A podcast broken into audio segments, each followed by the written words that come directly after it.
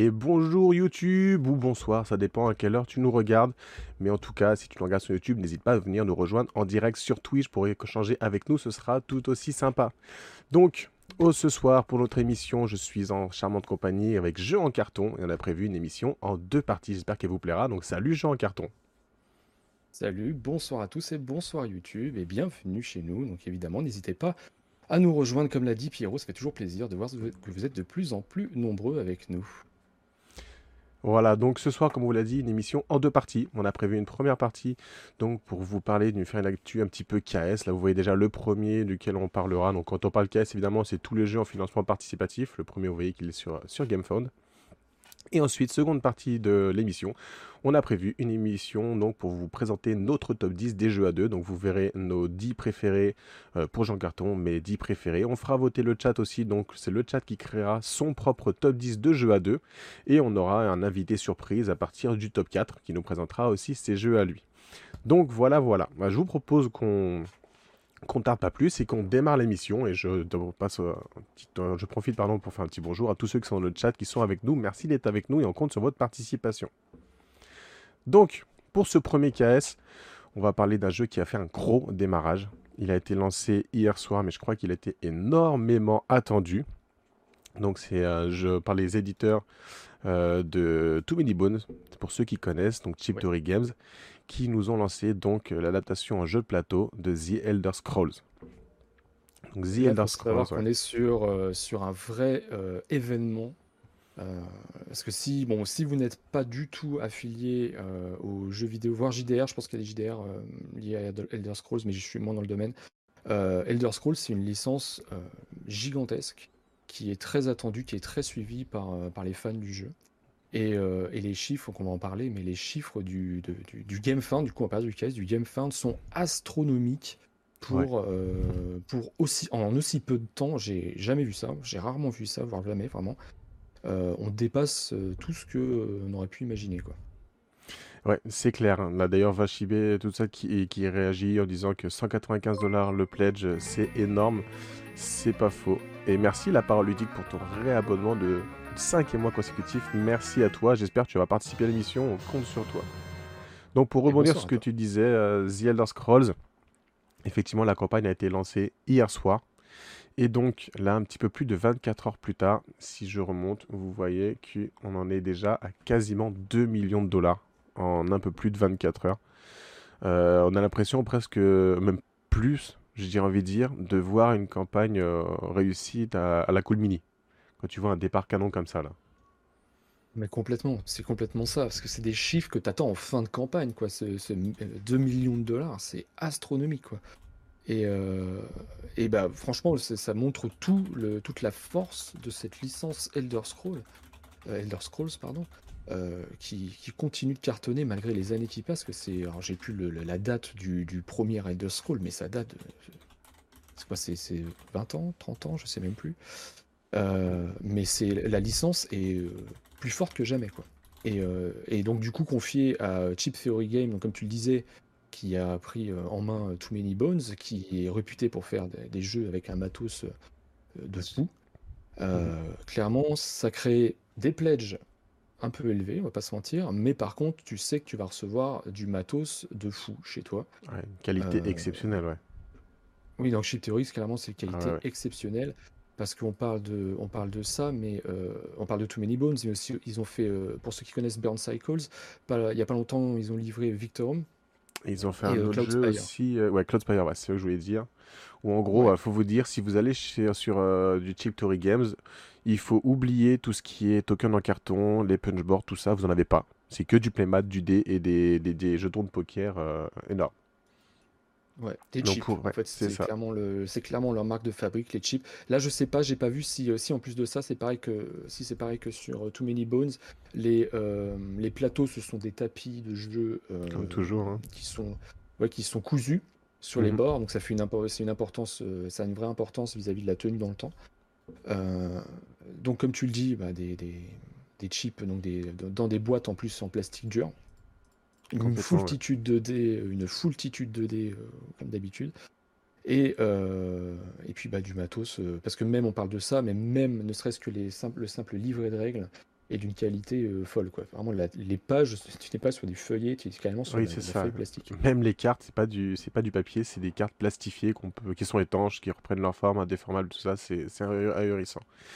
Et donc, pour répondre à, à Vinci, donc il nous parle de prix, de frais de port, etc. Alors, première chose, il n'y a pas les frais de port. Les frais de port sont déjà inclus, quel que soit le, quasiment tous les lieux d'expédition dans le monde, ce qui nous ont, euh, ce qui est précisé dans la, dans la page. On verra un petit peu plus bas. Il y aura la TVA, par contre, à rajouter au moment du Pledge Manager. Par contre, pour ceux qui ont peur du prix, bah, GamePhone, et, enfin, GamePhone et Chip Games, ils ont été super malins. Parce que qu'est-ce qu'ils vous proposent de faire si vous avez peur euh, de lâch- lâcher 195 dollars juste pour le jeu de base? Ils se sont dit, bah, écoutez, si c'est trop dur de mettre 195 dollars en une fois, bah, faites le stretch pay, puis vous le payez en 10 fois. Et puis voilà. Et voilà, tout est résolu par le crédit. On le sait. Prenez des crédits et vous aurez des jeux. Non, mais clairement, euh, euh, c'est forcément quelque chose qui va séduire. Alors, j'ai pas les chiffres, mais c'est forcément quelque chose qui va séduire beaucoup, beaucoup, beaucoup de personnes. Parce qu'on le sait qu'il y a du pledge à 1 dollar pour attendre le pledge manager parce que c'est pas le bon mois, parce que, parce que ceci, parce que cela. Là, tu te poses plus la question, en effet. C'est clair. Tu peux faire du paiement en plusieurs fois. Alors après, euh, est-ce qu'il y a 10 ans, on se serait dit euh, qu'on allait lâcher des crédits pour acheter des, des J- du JDS? C'est un débat. Mais, euh, mais par contre, euh, si vous n'avez pas, si c'est vraiment le, le- le plaisir que vous voulez vous faire, bah, pourquoi pas hein, dans ce cas-là, de passer par le stretch pay. En Donc stretch cas, pay, on en bah, parlait justement parce qu'il euh, l'avait déjà proposé sur d'autres campagnes, enfin pas de Theory, mais euh, on en parlait juste avant l'émission. Euh, pour ceux qui connaissent Chronicles of Dronagor, donc qui était un énorme aussi euh, du coup GameFound, pardon, qui proposait un all-in à la page, mais bon, à des prix, on a dépassé les 1000 dollars, je crois. Et il était possible donc, pareil, de faire, de passer par, par ce même système de paiement. Donc c'est quelque chose qui commence légèrement à prendre, à prendre un peu à se démocratiser un petit peu. Donc voilà. Complètement. Bon, du coup, j'ai lancé dans le chat un petit sondage pour savoir s'ils étaient hypés un peu ou pas pour, euh, par The Elder Scrolls. Donc, j'avais demandé s'ils étaient hypés, pas du tout, ou s'ils attendaient de voir. J'ai 33% de réponses partout. Donc, ça a l'air quand même super mitigé dans le chat hein, à ce niveau-là. Après, Ouais. en termes de jeu, donc, on va être sur quelque chose d'assez quand même euh, engageant, hein, parce qu'ils annoncent des durées de partie, donc minimum de 2 heures de base, et tu rajoutes 30 minutes par joueur. C'est quand même un jeu qui va demander un minimum d'investissement pour, euh, pour jouer. Donc ensuite, donc là, je vous passe le, tout ce qui est texte, les illustrations, on va s'intéresser un peu plus sur le, sur le matériel. Donc, comme vous voyez là, la multitude de matériel pour 195 dollars. Comme je vous disais, il n'y a pas de carton, il n'y a pas de, de punchboard, etc. Même tous les petits jetons qu'on voit ici, donc là on verra un petit peu plus tard, qui vont dans les playmats des joueurs, sont, sont en acrylique, je crois. hein. C'est Ouais, vraiment pour moi, ils font pas du tout, pas du tout de carton. C'est vraiment Ouais, non, c'est la est, délixification à l'extrême des jeux tout le temps. hein. Ouais, totalement. Euh, si vous passez sur le matos, euh, pour les fans de la série, bah, vous voyez les races liées à, la franchise Elder Scrolls. Donc on voit les Bossmères, les Argonianes et les Impérioles. Enfin les impér les impéri les Impérioles. J'ai perdu le, nom français. Euh, mais en gros, vous trouvez les, les- différentes races qui font donc bah, le, le lore de, de Elder Scrolls. Euh, après, la seule chose que je ne sais pas, euh, c'est. euh, oui, c'est ça, il y a des maps de régions, je suis en train de regarder. donc, vous avez des cartes de régions qui sont trois cartes double, euh, imprimées double face, pardon, Ouais. pour pouvoir suivre vos aventures. Une foultitude de, de livrets, foultitude de livrets pour pouvoir bah, vivre plein d'aventures. Finalement, on retrouve ce qu'on trouve dans le, dans le GameFound de, de Too Many Bones. Donc le- les mêmes types de boîtes, on voit les boîtes 2D, les boîtes de chips là justement. euh, donc c'est du plastique dur, hein, vraiment c'est pas du plastique mou, c'est vraiment du plastique dur avec un couvercle dans lequel vous allez pouvoir tout mettre. Tout rentre super bien dans la boîte, c'est super beau.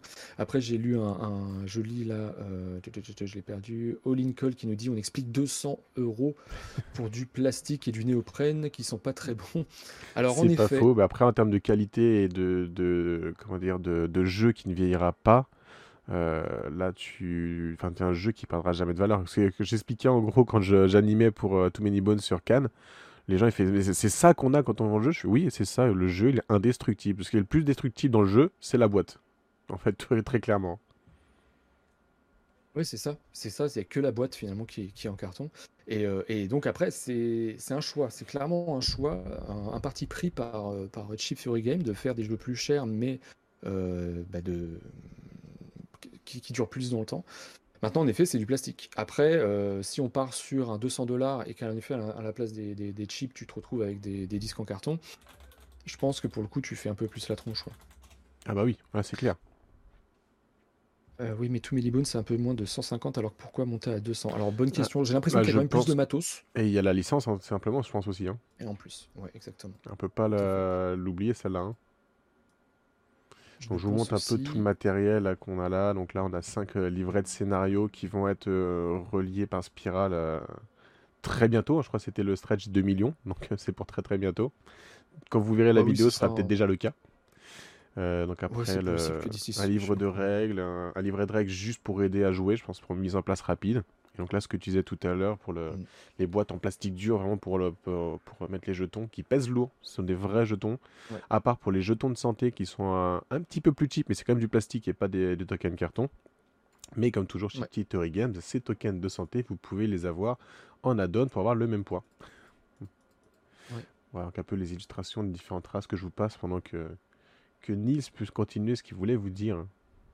Ouais, et puis bah, forcément, il y a une chose qui est très importante, parce qu'on a évoqué euh, les frais de port gratuits, enfin gratuits, bon. on, va pas relancer le débat, mais en fin de, compte, il n'y aura pas de notion de frais de port euh, dans ces pledges. Mais euh, tout de suite après le lancement de la campagne, Lucky Duck a annoncé la localisation française donc de ce Elder Scroll, donc qui est une excellente nouvelle pour ceux évidemment qui sont intéressés. Donc pour ça, euh, tu me dis si je dis une bêtise, Spiro, mais il faut pledger quand même le jeu sur GameFound euh, pour euh, ensuite sélectionner la langue française dans le Pledge Manager. Tu me dis si je dis une bêtise, mais je crois que c'est ça. Alors, j'ai pas toutes les infos. Hein, ça, d'ailleurs, j'ai la surprise hein, hier. Je leur ai même envoyé. bah alors, vous m'avez même pas dit à Cannes, etc. Ils m'ont dit, ouais, bah tu sais quoi, le responsable d'animation était même pas au courant. Il a pris deux heures avant nous. Va qu'on fasse l'annonce.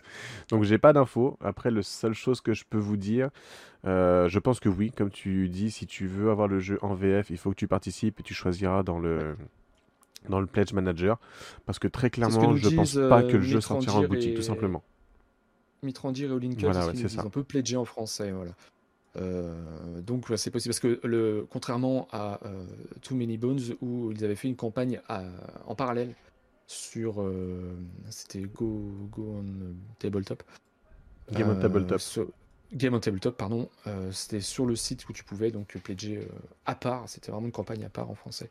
Donc là, donc du coup, on a la confirmation. En effet, on peut pledger directement en français sur ce GameFound pour les fans. Donc on voit qu'il y a toutes les langues disponibles aussi, hein, anglais, allemand, hongrois, enfin bon, bref vous avez tout ce que, euh, bah, toutes les langues quasiment nécessaires, enfin les plus, les plus représentées, je veux dire, surtout pas nécessaires, pardon.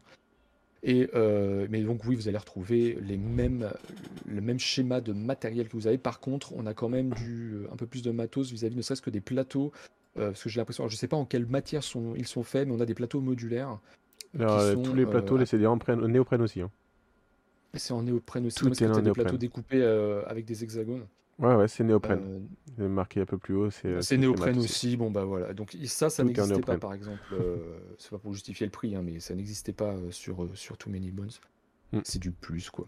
Après, je te rejoins. C'est vrai que les, les points de vie se font un peu plus. ils, se ils, se démarquent un peu, je trouve, du, du reste. Hein, parce que bon, du coup, ils ont juste le logo de Chip Theory incrusté dessus. Et finalement, on les empile, en fait. Donc, on les voit pas, on les voit pas vraiment pendant la partie. Voilà, donc il est possible de jouer en campagne dans ce jeu. Il y a un système de sauvegarde, j'essaie de retrouver. un système de sauvegarde qui te permet, euh, de, bah, qui permet de, sauvegarder ta partie, de mhm. sauvegarder ta campagne et de reprendre plus tard. Il y a une extension qui est proposée également. L'extension, donc c'est Valenwood. Euh, voilà, donc c'est l'extension inaugurale. Donc a priori, il y en aura potentiellement d'autres parce qu'on sait la, la gamme Too Many Bones, elle est euh, énorme maintenant. Oh oui. Il y a beaucoup de, petits, beaucoup de petites choses. D'ailleurs, il y a une campagne il n'y a pas longtemps euh, en VF euh, pour, euh, si vous vouliez prendre le reste, quoi. Forcément. Et donc, par contre, je ne sais pas, c'est vrai que je n'ai pas pensé à regarder vis-à-vis de la TVA. Elle sera rajoutée au Pledge Manager. Elle sera rajoutée en plus, ouais, voilà. Elle sera rajoutée, on va rajouter 20% à tout ça. Et voilà. C'est ça, donc il faut compter un pledge de base à, en gros à 240 euros, quoi. Ouais, voilà, c'est ça. Alors, je suppose similaire à Cloudspire, les plateaux. Alors, moi, je l'ai pas eu, Cloudspire. Je sais pas si tu peux, euh, Pierrot, euh, témoigner là-dessus. Alors, j'ai pas vu Cloudspire aussi, mais j'ai vu Cloudspire. C'est le même style de plateau avec des hexagones, tout ça. C'était des playmates, donc oui, je pense que ça va être exactement la même chose. D'accord, ouais, bah, tu vois, c'est le... ce que je peux dire, c'est que c'est la même chose que Too Many Bones, quoi, finalement. Là, donc, c'est pour montrer le système de sauvegarde que tu parlais tout à l'heure. Tu mets tout, tu auras un insert plastique, tu mets ton, plat, ton, ton tapis à l'intérieur, ta carte de perso, tout ce que tu as obtenu. Tu le refermes, le couvercle, ça bouge plus, et voilà. Ah bah, tu sais que tu ne seras pas déçu par le système de rangement, ça c'est clair. Hein. Il n'y a, pas, a pas de doute à avoir avec, euh, avec Chip Theory Game. Euh, qu'est-ce que je dis Du coup, la parole dit qu'est-ce que je pledge? Ouais, bah malheureusement, le stretch pay, je crois qu'il va finir par m'avoir. Il y a de grandes chances. Et pour Mathieu, on est toujours pour le moment sur la présentation de, de The Elder Scrolls, donc de Chip Theory Games, qui écrase tous les prix. Ouais. J'en reviens mes 200 balles pour déplacer des jetons en plastique à la place de figurines. Ah oui, ça c'est ah, c'est vrai. ça c'est vrai. Euh, on peut faire un parallèle avec Awaken Realms qui propose des jeux dans cette même gamme de prix qui, mhm. euh, qui sont pleins. D'ailleurs, je viens de recevoir Everfield par exemple. C'est bourré de, figurines, entre guillemets, enfin pas, pas dans le mauvais sens euh, du terme. Euh, oui, en effet. Voilà, c'est clairement une, ça peut être une, un argument de se dire, bah, j'ai pas envie de jouer avec des tokens, avec des chips de poker par rapport pour ce prix-là. Et, et, oui, en effet, au nickel, il faut que tu rajoutes, faut que tu rajoutes la TVA. Alors Mathieu qui nous demande pourquoi Lucky Games se lance là-dedans. Bah, je pense tout simplement que Too Many Bones, ça a marché. par rapport à un jeu Deluxe, vraiment Deluxe, donc ils se disent pourquoi ça marcherait pas. Après, je peux comprendre. Euh, euh, merci, euh, Mama du, du 310 pour ton follow. Installe-toi bien et merci de nous rejoindre. On est en train de parler de la campagne de The Elder Scrolls. Et donc, je vais leur reprendre. le petit risque que je pense qu'il peut y avoir, c'est que Too Many Bones, il y avait un vécu déjà du jeu en VO, donc les gens savaient à quoi s'attendre. Alors que là, bah, on, on plaide une licence et un éditeur. En gros, on est juste sur ça, quoi. Donc, peut y avoir plus de risques, je trouve. Mais comme euh, Too Many Bones, ça marchait même au-delà de ce qu'ils espéraient, bah, autant foncer hein, si ça fonctionne.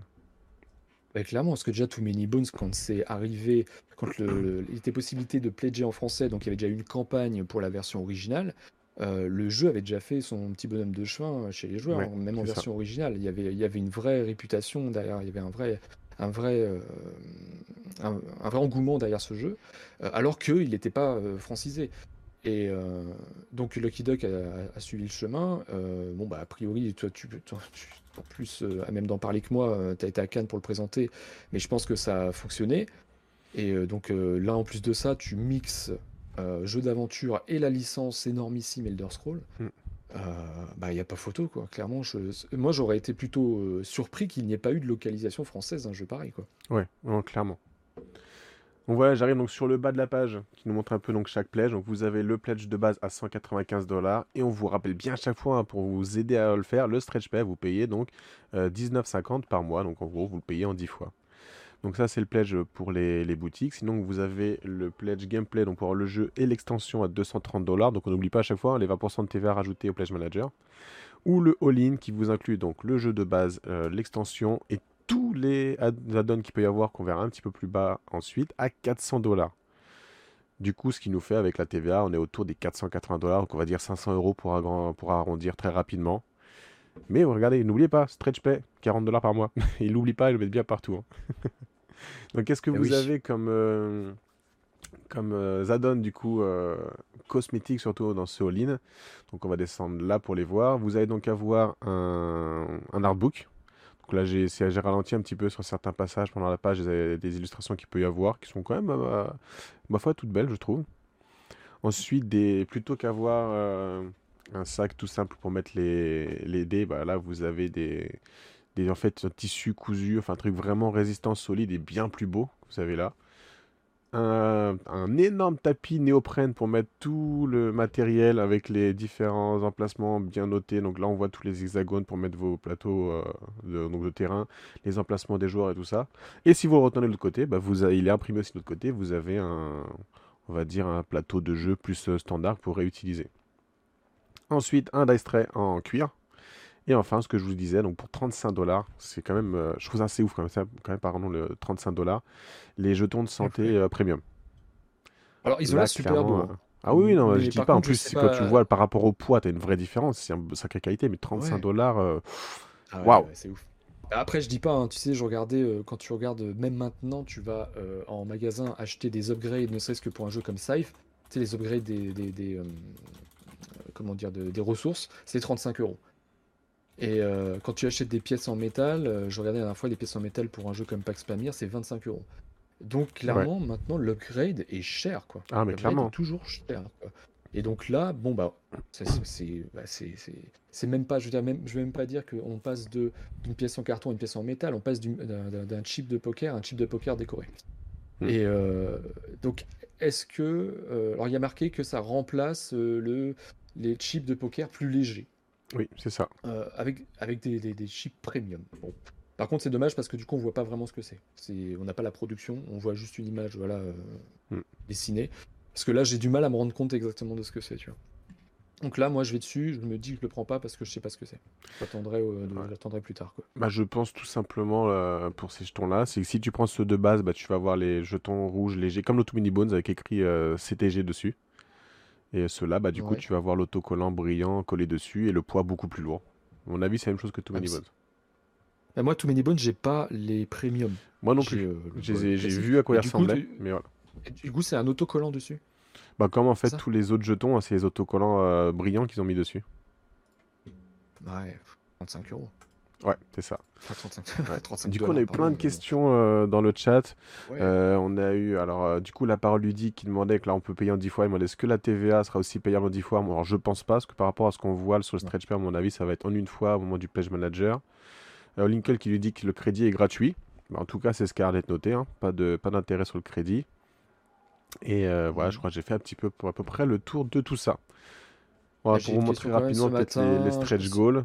Je fais un petit tour parce qu'il y a quelques, en beaucoup, en- pour parler de stretch goals, c'est du contenu qui va être rajouté dans ce qu'on voit là. Donc ça, c'est ceux qui vont arriver. Donc dans les stretch goals passés, du contenu qui a été rajouté, des nouveaux persos, des nouvelles quêtes, etc.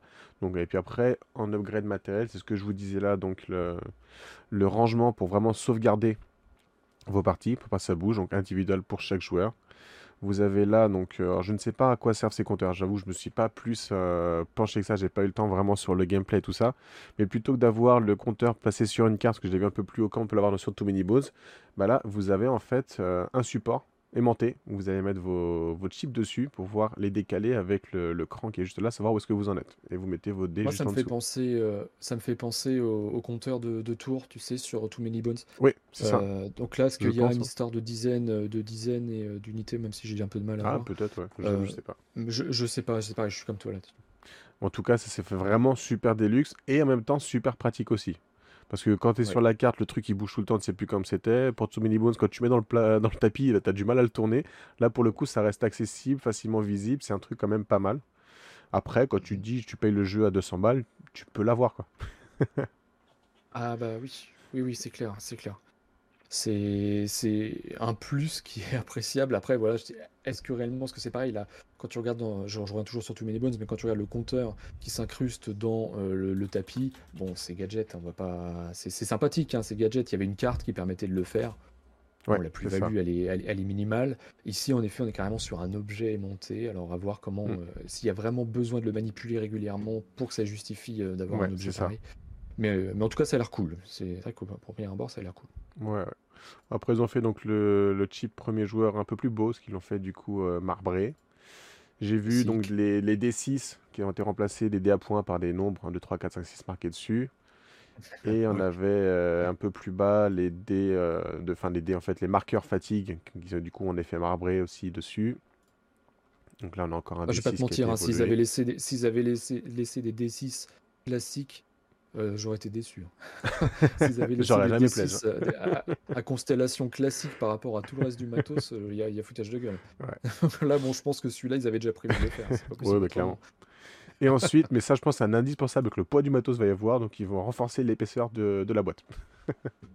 Ouais, je crois qu'ils avaient fait ça pour Too Many Bones aussi. Ouais, temps, il n'y a pas le choix. hein. ça me parle. euh, Ouais, bah oui, mais elle est lourde la boîte pour le. C'est clair. Elle, elle est très, euh, c'est très condensé en fait les jeux euh, Chip Theory. C'est vraiment des boîtes qui sont pas forcément énormes, mais par contre c'est très lourd quoi à l'intérieur. Ne serait-ce que les petites boîtes de chip de poker, elles sont vraiment lourdes. Bah, de toute façon, si vous avez déjà porté une mallette de poker, vous savez à quel point c'est lourd. Ouais, clairement. Et, euh, et donc les jeux, bah il y en a, il y en a moins forcément, mais euh, mine de rien, les boîtes sont sacrément lourdes quoi. Ouais. Par rapport à la taille. Bon, du coup, je pense qu'on a fait un bon petit tour de The Elder Scrolls. Et là, on vient de voir Mad Max qui nous lance des beats. Et je pense qu'il a lancé les beats pour. euh, donc, merci à toi. Et c'était le signe pour qu'on passe euh, au jeu suivant. Voilà. Vous avez euh, juste, vous avez pledgé vous deux. euh, je suis en phase de réflexion, pour être tout à fait honnête, parce que j'adore la licence. Euh, Mais voilà, comme tu l'as dit, euh, c'est un budget, c'est un sacré budget. Ouais, clairement. Et il y a pas mal de choses qui qu'on va annoncer. D'ailleurs, on va en parler là. Il y a pas mal de choses qui arrivent aussi, qui m'intéressent donc à voir. Il y a sûrement un choix à faire en tout cas. Après, je sais pas toi si Pierrot, du coup, euh, je Euh, alors, tenté, je comme tu disais, mais j'ai pas encore pledgé. je Voilà, suis bon, est la même phase que toi. Mais en fait, clairement, euh, j'aurais peut-être été vers le jeu de base. Après le prix, franchement, il faisait vraiment freiner. Et là, tu vois Stretch Pay. tu- J'ai pas encore pledgé. voilà, je m'arrêterai là. d'accord.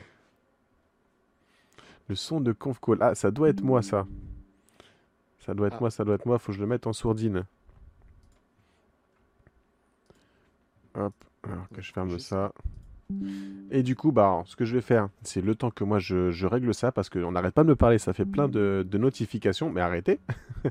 je vais lancer donc sur un match. Comme ça, tu vas pouvoir euh, en parler un petit peu pendant que je m'en occupe. Ouais. Voilà. Alors que je trouve que je retrouve la page en Hop. effet. Alors si euh, vous avez suivi l'actualité euh, outre-Manche, vous savez que Restoration Games, euh, donc euh, l'éditeur originel de Unmatched, propose un Unmatched Adventures. Donc euh, qu'est-ce que c'est? Eh bien, à l'instar d'un Dice, Dice Throne Adventure, donc que tu connais bien mieux que moi, euh, on va pouvoir jouer en coopératif à Unmatched. Mais comment c'est possible? Vous allez me dire. Oh, Comment ils ont copié Dice Throne Aventure, quoi? Ah, non, mais c'est- ça fait un peu ça, mais bon, je pense que. Et je s'appelle le Unmatch sujet- Aventure, euh, franchement. Ouais, ouais, c'est, ça s'appelle le match adventure. Donc finalement, ça va, on, on va rentrer dans la gamme des jeux adventure qui, ont, qui sont donc des jeux à l'origine euh, compétitifs qui vont devenir des coopératifs. Enfin, bon, à la limite, c'est pas très, c'est pas très grave. Mais euh, donc, si vous ne savez pas déjà ce que c'est que Unmatched, on va faire juste un petit point. Unmatched, c'est un jeu d'affrontement dans lequel vous allez trouver donc des personnages qui viennent d'univers complètement différents et ils vont se foutre sur la tronche. Euh, à coup de deck de cartes, de deck de 30 cartes, donc ça se joue à 2 ou à 4, donc vous avez toujours cette possibilité de jouer en 2 contre 2, même si je pense que c'est réellement un jeu de joueurs. Mais euh, bon, ça serait c'est un autre débat. Et donc euh, Restoration Games, c'est eux qui ont qui sont à l'origine de Unmatched et donc de Unmatched Adventure. Et Yellow a fait un live donc cet après-midi pour donner bah, son, son sa contribution à Unmatched Adventure, parce que pour l'instant la campagne, bah, je vais vous dire, ne, ne surtout pas la puisque c'est une campagne exclusivement euh, américaine euh, pour, le, pour les États-Unis et pour le Canada. Si vous regardez un petit peu plus bas, on vous dit que Yellow, euh, bah, si que ça participera, peut-être que ce sera chez vous, etc. Sauf qu'il y a eu confirmation de Yellow. En effet, c'est prévu Mhm. pour la fin de l'année euh, 2023, dans la fin de cette année. Vous allez pouvoir trouver Unmatched Adventure en boutique et non pas euh, en KS, comme c'est euh, le cas ici.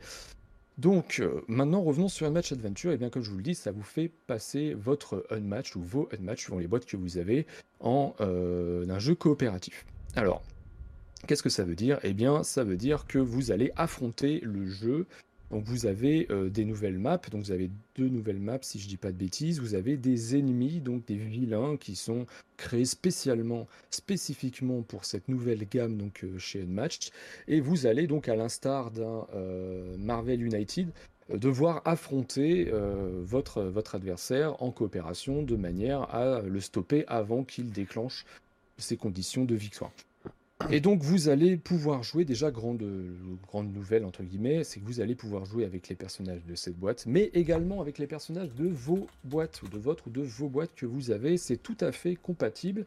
Il y a des livrets de règles qui sont actuellement téléchargeables en VO, qui vous permettent de vous qui vous expliquent un petit peu les petites différences qu'il va y avoir, notamment lorsqu'on va vous dire, je vous donne un exemple, euh, que vous allez interagir avec la pioche de votre adversaire. Eh bien dans ce cas-là, vous allez interagir avec un deck spécifique de euh, des ennemis.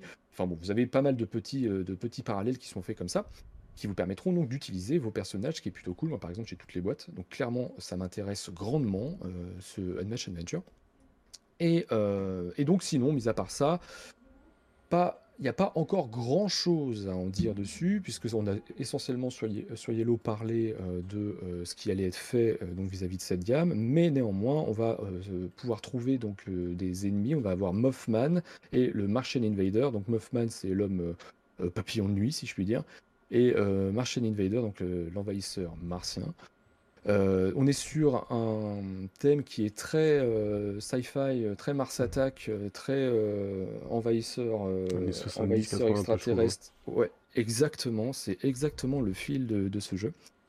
Euh, et, donc ces ennemis vont avoir leurs propres conditions de victoire. L'idée, c'est qu'en gros, il y aura une échelle, euh, une échelle de, menaces qui va évoluer au fur et à mesure des, actions réussies par l'ennemi. Euh, et lorsque l'on aura complété, je crois que c'est quatre fois en fonction de l'ennemi qu'on a cette échelle, eh bien on aura perdu. Il y a une histoire sur la map avec des ponts. Si on est à proximité des ponts, ces ponts vous pouvez, vont permettre d'octroyer des pouvoirs, mais également c'est ce que les ennemis vont tenter de détruire au fur et à mesure.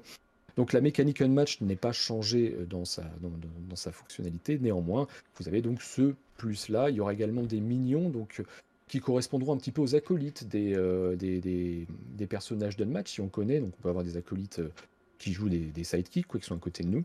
Et là, vous allez avoir donc pour les ennemis des, des, pareil, des minions qui vont permettre, enfin qui vont être là pour vous empêcher d'évoluer facilement.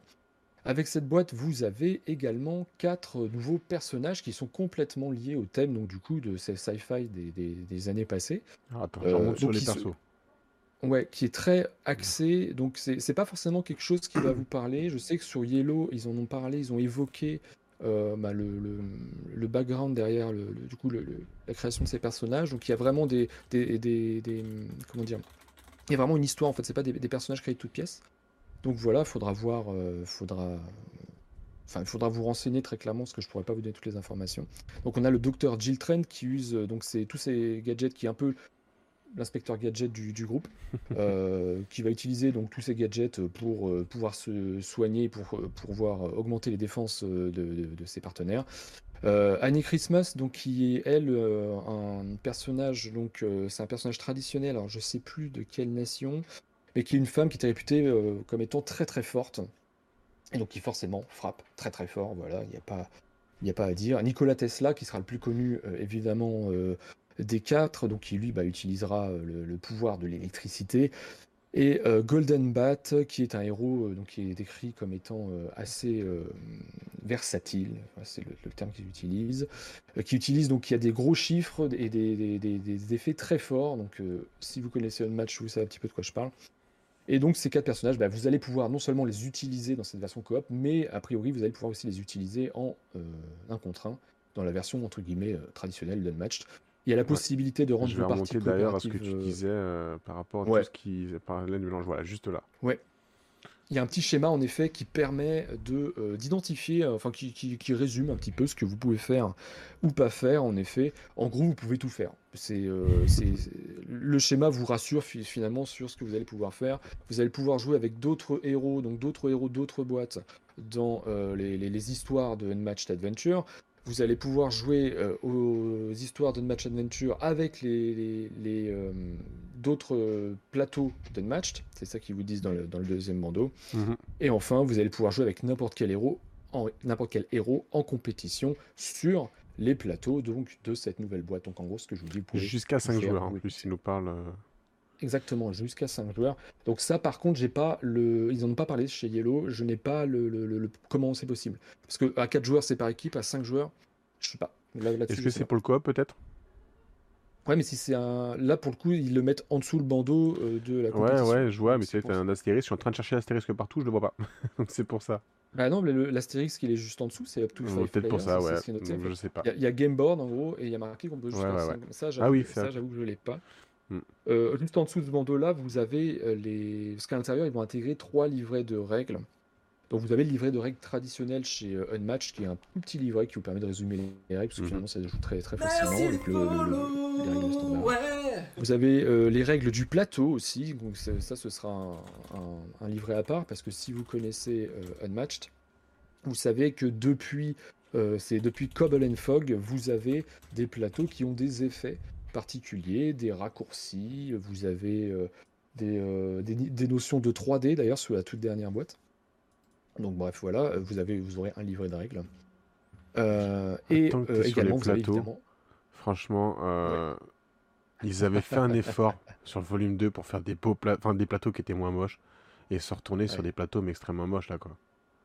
Alors, les illustrations, je les trouve moins belles qu'avant, Et là, Ah, de remettre les cases comme ça, entièrement colorées, et tu vois Ah plus l'illustration qui peux, pouvait euh, avoir un, un truc sympa. Ouais. Non mais Yellow, attention, euh, refait, continue de faire les plateaux euh, où de l'autre côté tu as le même mais Ah. euh, vide. Ouais, mais alors là, il est déjà de... des deux côtés. Donc, qu'est-ce que c'est dire de l'autre côté, il sera Alors plus là, joli Ou ça- est-ce que c'est deux plateaux différents? Alors ça c'est une bonne question parce que Et sur ouais. la gamme Adventure, je sais pas.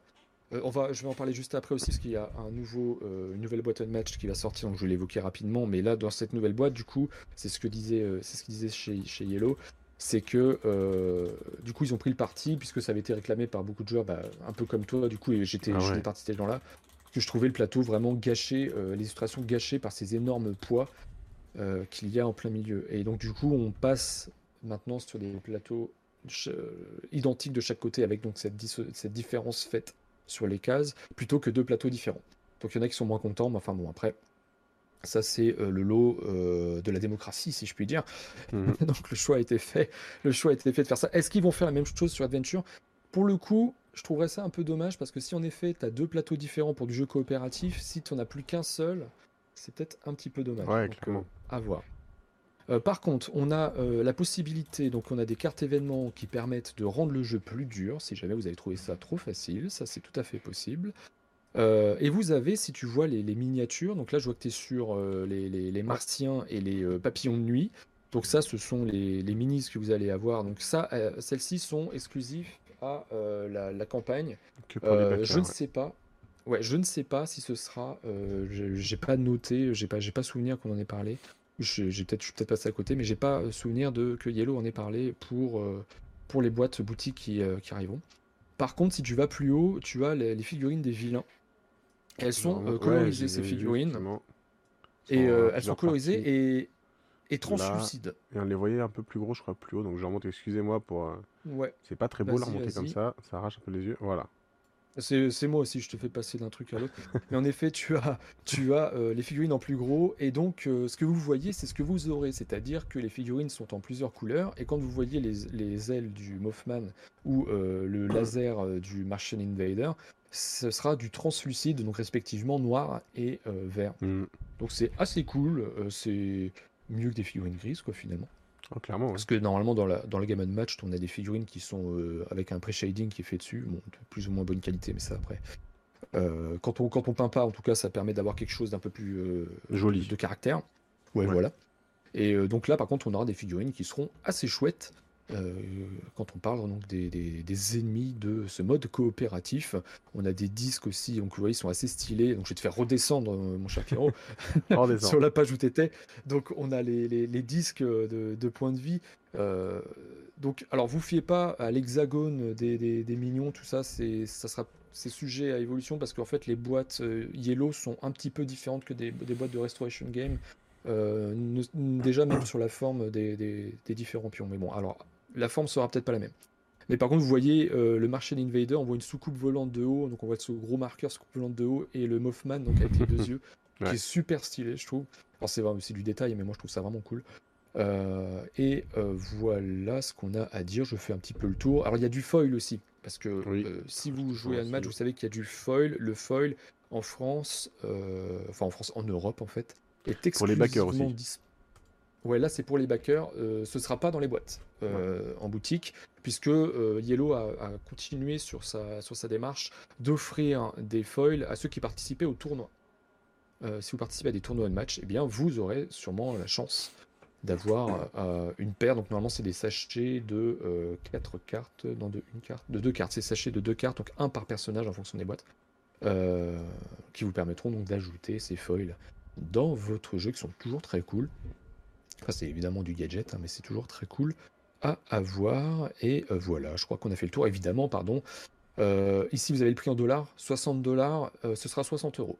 Yellow a confirmé que ce serait 60 euros la version boutique. Donc on passe sur un, un presque double du prix d'une boîte Mhm. grosse taille, parce que vous avez les boîtes 4 Ouais. personnages et les boîtes 2 personnages chez Unmatched. Après, il y a quand même plus de matos aussi. hein. Ah oui, bien sûr, bien sûr. Mais là, ça veut dire ils qu'on vont le pas- sortir en boutique à 60 euros, alors qu'ils nous disent que là, il y a une valeur de 83 dollars, et donc faut le faire absolument pendant la campagne. Qu'ils prennent bien pour des pigeons, en fait. Bah, justement, c'est pour ça que je pense qu'il y a quelques figurines qui vont passer à la trappe. Ouais, sûrement. Enfin, il n'y en a pas pour 23 dollars de figurines et de cartes foil. Hein. Mm, en gros, il y a juste ce que tu as là hein, pour les backers. Tu connais, le... tu connais comment ça se passe, ce financement participatif. Mais euh, t'achètes la promotion. Sachant qu'en plus, ils font la localisation, YOLO, donc ils touchent encore moins. Mais ils arrivent à sortir à 60 euros. Enfin, bon, je pense que vous m'avez tous compris ah dans le chat. Hein. Ouais. Ouais, c'est ce, qui était, euh, ce qui a été évoqué en effet sur le live euh, aujourd'hui de chez Yellow. Donc, on part sur du 60 euros. Alors, ils annoncent ça fin de, je leur dis, fin 2023. Ils espèrent fin 2023. Voilà, c'est, ils prennent des pincettes toujours un petit peu les délais, mais ils espèrent fin 2023, sinon début 2024. On n'est pas à l'abri d'un pogolin ou d'un bateau qui fait un drift encore dans le canal de Suez. Mm, bah voilà. on des pincettes. Et... Ah, bah Olivier ah, qui vient d'arriver, qui confirme. Merci beaucoup pour la confirmation. N'hésite pas à nous dire si on raconte des bêtises. Hein. Je faisais que relayer tes informations, euh, enfin vos informations chez Yellow. Donc euh, oui, en effet, euh, ça a été évoqué. Et en même temps d'ailleurs que, genre, je ne pas en parler, la, réimpression de Mindbug, ça a été évoqué aussi. et donc, suite à ça, alors là, je m'éloigne un peu du KS, mais je fais juste une petite parenthèse parce qu'il y aura une nouvelle boîte également chez Yellow concernant Unmatched. Je dis chez Yellow parce qu'évidemment, c'est du Unmatched on va parler de la boîte euh, Houdini euh, versus le génie. Voilà, donc euh, enfin, j'en parle pas plus que ça parce que j'ai pas toutes les infos, mais tout du moins, sachez que cette boîte est en préparation. Peut-être qu'Olivier peut nous dire d'ailleurs la date de sortie, je l'ai pas noté. si jamais tu peux nous la communiquer, ça serait cool. Si tu l'as évidemment. Si tu voir, j'étais même pas au courant qu'il y avait une version Unmatch sur Steam et sur l'App Store. Et si, et elle est très bien. et elle est très bien. le plateau est toujours aussi moche. Hein, ouais, mais la, version est bien faite. Alors, je, je, la dernière fois que j'y ai joué, elle était pas. Si, je crois qu'elle est sortie maintenant, euh, parce qu'elle était encore en, pré-access. Mhm. Euh, on l'attend pour juin. Merci beaucoup, Olivier. En effet, donc le, pour juin, la nouvelle boîte Unmatched, euh, Genie versus Houdini, Houdini versus Genie. Même sur la Switch et sur Google Play. Ouais, moi, tu vois, ça, par contre, je le savais pas. Et, mais c'est, ouais, cette version-là, si jamais Ouais, il était pas, les avis sur Steam n'étaient pas très bons, en effet, mais parce que on était vraiment sur une version, euh, comment dire, une version early access, et en fait, il y avait des bugs. Clairement, il y avait des bugs. Notamment, euh, j'avais eu un souci, moi je peux le dire, sur euh, une fin de partie où, en gros, quand ton adversaire sur, quand ton adversaire que tu affrontais, donc IA, si jamais tu joues en IA pour, pour une raison ou pour une autre, s'il n'avait plus de cartes, en gros, il bougeait plus. Enfin, en gros, il faisait plus rien, quoi et ah il mourait, il, mourait, euh, il attendait la fin de la partie, il mourait. Donc en effet, il y avait pas mal de bugs. Maintenant, ça fait un moment que j'y suis pas allé, je vais y retourner, je vais essayer, voir si ça a été corrigé. Et il y avait des problèmes aussi sur euh, évidemment le jeu multijoueur et ça forcément ça pardonne pas. Euh, donc ça normalement, je pense que ça a été corrigé, mais c'est, je, vous le dis, c'est, je suppose. Donc il faudra aller vérifier pour ça. Et en effet, Adventures, bah voilà, Olivier a répondu, mon fin d'année. Donc pour ce Yellow Adventures, euh, Yellow Match Adventures, pardon, euh, Match Adventures, donc qui, euh, qui clairement, moi, ce sera une précommande. Là-dessus, il n'y a aucun doute, ce sera une précommande, un truc que j'attends avec impatience. Voilà. Étonnamment, mais ça, on en reparlera un peu plus tard. Yellow Adventure, c'est mon quotidien. oui. Est-ce que c'est est -ce c'est un jeu qui vaut 60 euros? On ne sait pas ça. Bah, écoutez, je vous propose qu'on passe sur la suite. On a deux autres petits euh, jeux en financement à vous présenter. Donc on sera un peu plus court dessus parce qu'on a moins d'infos, mais par rapport au titre que ça peut être et les dernières infos qu'on a pu avoir, on voulait vous en parler, au moins vous les présenter. Donc, euh, je vous propose qu'on enchaîne sur un jeu actuellement sur Kickstarter, qui n'est autre que l'adaptation de la série Netflix The Last Kingdom par euh, Gaming Games. Vous savez, ceux qui font tous les jeux Tiny Epic, les toutes petites boîtes, bah, on fait une grosse boîte avec plein de figurines. donc voilà, je pourrais pas vous parler euh, du jeu du tout. Tout ce que je peux vous dire, c'est un jeu qui est pour le moment, le, montant de financement a été atteint. Il reste 16 jours si vous voulez vous décider. Euh, normalement, chez Gaming Games, c'est un jeu, ce sera uniquement en, en VO, la campagne. On va peut-être regarder rapidement dans la fac s'ils en parlent. Au niveau des différentes langues, alors je vais dire rapidement. Euh, je le vois pas là. Non, je le vois pas. Après, ça peut des fois être l'histoire aussi de problème de licence par rapport à l'international. Enfin, c'est pas. Une licence acquise dans un pays n'est pas forcément pour l'international. Donc là, je pourrais pas vous dire. Mais en tout cas, si vous êtes fan de la série, voilà, vous le savez, il y a un jeu qui en ce moment a en financement participatif. Au Linkle, lui, apparemment, il n'y sera pas. Alors peut-être qu'il n'est pas fan de la série. En même temps, il a dit qu'il n'était pas non plus pour Elder Scrolls. Donc, à voir. Donc voilà, je vous montre rapidement un petit peu tout ce qu'on a, parce que là, vous voyez bien, c'est pas du tout la petite boîte, on a beaucoup plus de matos. beaucoup, beaucoup euh, de figurines par rapport à ce qu'on peut habituer chez, chez Gaming Games. Voilà. Et après, alors moi perso, j'aime pas du tout. Après, ce, ce, la série peut-être vous aimez, mais de voir des photos comme ça dans les cartes. Allez, on ah, fait, je, sais pas le dire. Une capture d'écran de la série pour mettre le perso. Ouais, bah c'est du fan service toi quoi. Qui... toi, toi, qui trouve, toi qui trouvais moche Ark Nova, bah en fait on est dans le même euh, dans le même débat là, on est dans la photo quoi. Euh, ah, ouais, franchement c'est surprenant. Euh, je comprends, hein, je comprends le, le, le, parti pris de, comme tu dis, fan service. Ah bah c'est là, ça. Hein. Ah ouais, mais là c'est pas beau. Enfin, moi je trouve pas ça beau. Et puis du coup, t'en as partout. Ça donne hein. pas envie. Quoi. Quand tu vois même les écrans des joueurs là, ça en a partout. Mais c'est ça, ouais, c'est ça. Mmh Et euh, c'est un truc, c'est un truc qu'on veut bien voir sur un jeu comme Villainous, tu vois, de, de, voir des, des, des, extraits de dessins animés ou du Star Wars, enfin peu importe. Mais euh, sur un sur un jeu comme celui-là, moi ça me surprend beaucoup. Donc bon, après, euh, il n'y a que ça, mais mais moi ça me surprend beaucoup. Ouais, enfin, tu peux reprendre les traits des persos de la série, parce que de toute façon le jeu vient depuis la série, mais carrément ressortir les illustrations comme ça. Enfin, tu vois la limite quand tu vois tout ce que font FFG avec Star Wars où tu vois clairement des scènes euh, des, différents films, séries, etc. Tu les retrouves, mais au moins c'est réillustré, c'est un côté quand même qui est, qui est, beau à regarder visuellement. Euh, là, c'est. Euh, par exemple, c'est taper la série, on a. Ah, c'est là, elle irait bien pour la carte, vas-y. Capture d'écran, on colle ça sur Photoshop et c'est réglé. ça fait vraiment penser à ça, je trouve ça vraiment pas beau du tout. Après, je peux pas vous parler du jeu, ce qu'il est beau ou pas, j'en sais rien, mais tu vois, regarde, même les, marqueurs d'affinité. Hein, colle la tête du perso dessus, quoi. C'est la photo. Ah, je trouve ça abusé. Moi, c'est clair. Après, les figurines en elles-mêmes, bon, elles ont l'air, euh, elles ont l'air pas mal. oui, c'est pareil, ça, ça, pas mal.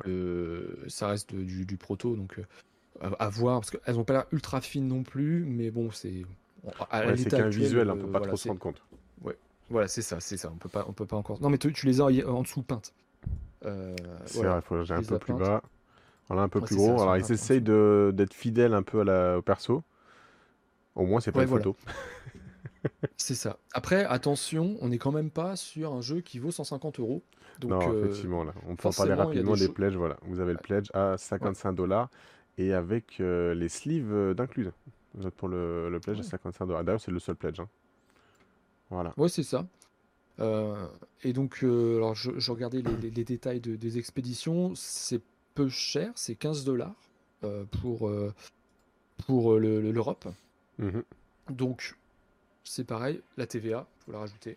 Euh, donc 55 plus 15, t'es à 70. Donc en gros, euh, ouais, tu rajoutes quasiment 15 euros. T'es. Voilà. Ouais, t'es sur un, un, gros, un gros tarif boutique, quoi, si, si, on, veut, si on veut faire le. le Clairement, si le jeu sort en boutique, mais, mais là, c'est pas annoncé, il vaut mieux le prendre en boutique, il sera autour de 55-60 euros en fait. Hein. Ouais, et puis c'était vraiment. Euh, je ne connais pas l'engouement autour de la série The Last Kingdom. Moi non plus. Euh, donc, tu vois, quand on compare à Elder Scrolls, enfin, on peut pas comparer évidemment, mais je veux dire, Elder Scrolls, bon, on sait, on sait que la licence est très très forte. Là, je j'avoue ne pas savoir. Je sais pas si dans le chat il y a beaucoup de gens qui regardent The Last Kingdom. Et si justement ce genre de, euh, de, de, jeu pourrait vous tenter. c'est en dessous de Viking niveau high point, en effet, c'est ce que j'avais lu. c'est ce que j'avais lu. bon, c'est Clairement, moi, le visuel m'attire absolument pas. Alors, ça fait très superficiel hein, de dire ça, mais, euh, mais déjà, c'est ouais, les figurines que tu disais tout à l'heure. Ouais, ouais, elles sont en dessous. Et, euh... et euh, qu'est-ce que je voulais dire? Oui, du coup, euh, quand il y a un choix à faire, surtout que bah, en ce moment, il y a, y a, beaucoup de choses, il y a beaucoup de choses à suivre en financement participatif. C'est clair que là, moi, je passe. Sur ce jeu-là, je passe. J'ai, en plus, j'ai, lu en diagonale un petit peu euh, le résumé du jeu euh, et euh, j'avoue que ça, a l'air quand même d'être du déjà fait. Pas, je suis pas, suis pas hypé du tout. Quoi. Bah déjà, moi, ne connaissant pas du tout la série, et là tu me colles la tête des persos sur toutes les cartes, sur tout le matériel que tu peux avoir, bah ça me donne pas envie d'essayer en tout cas. Pas beaucoup et de là, on parle pas de français nulle part. Je suis bah, pourtant, ils en ont parlé depuis un bon petit moment, Gaming Games hein, quand même. Hein. Mais du coup, que sur la, que sur la VO qu'il y a pu avoir. La série est sympa. Bah écoute, si un jour j'ai du temps à perdre, peut-être que je regarderai. Mais j'ai déjà tellement de retard sur d'autres séries. Ah, que voilà. Euh, du coup, bah, on a fait le tour pour celui-là. Après, donc la campagne suivante, elle n'est pas encore en cours. Mais on avait eu la faux euh, il, y a... Bah, y a une semaine, je crois, on a eu la faux, hein, tout juste.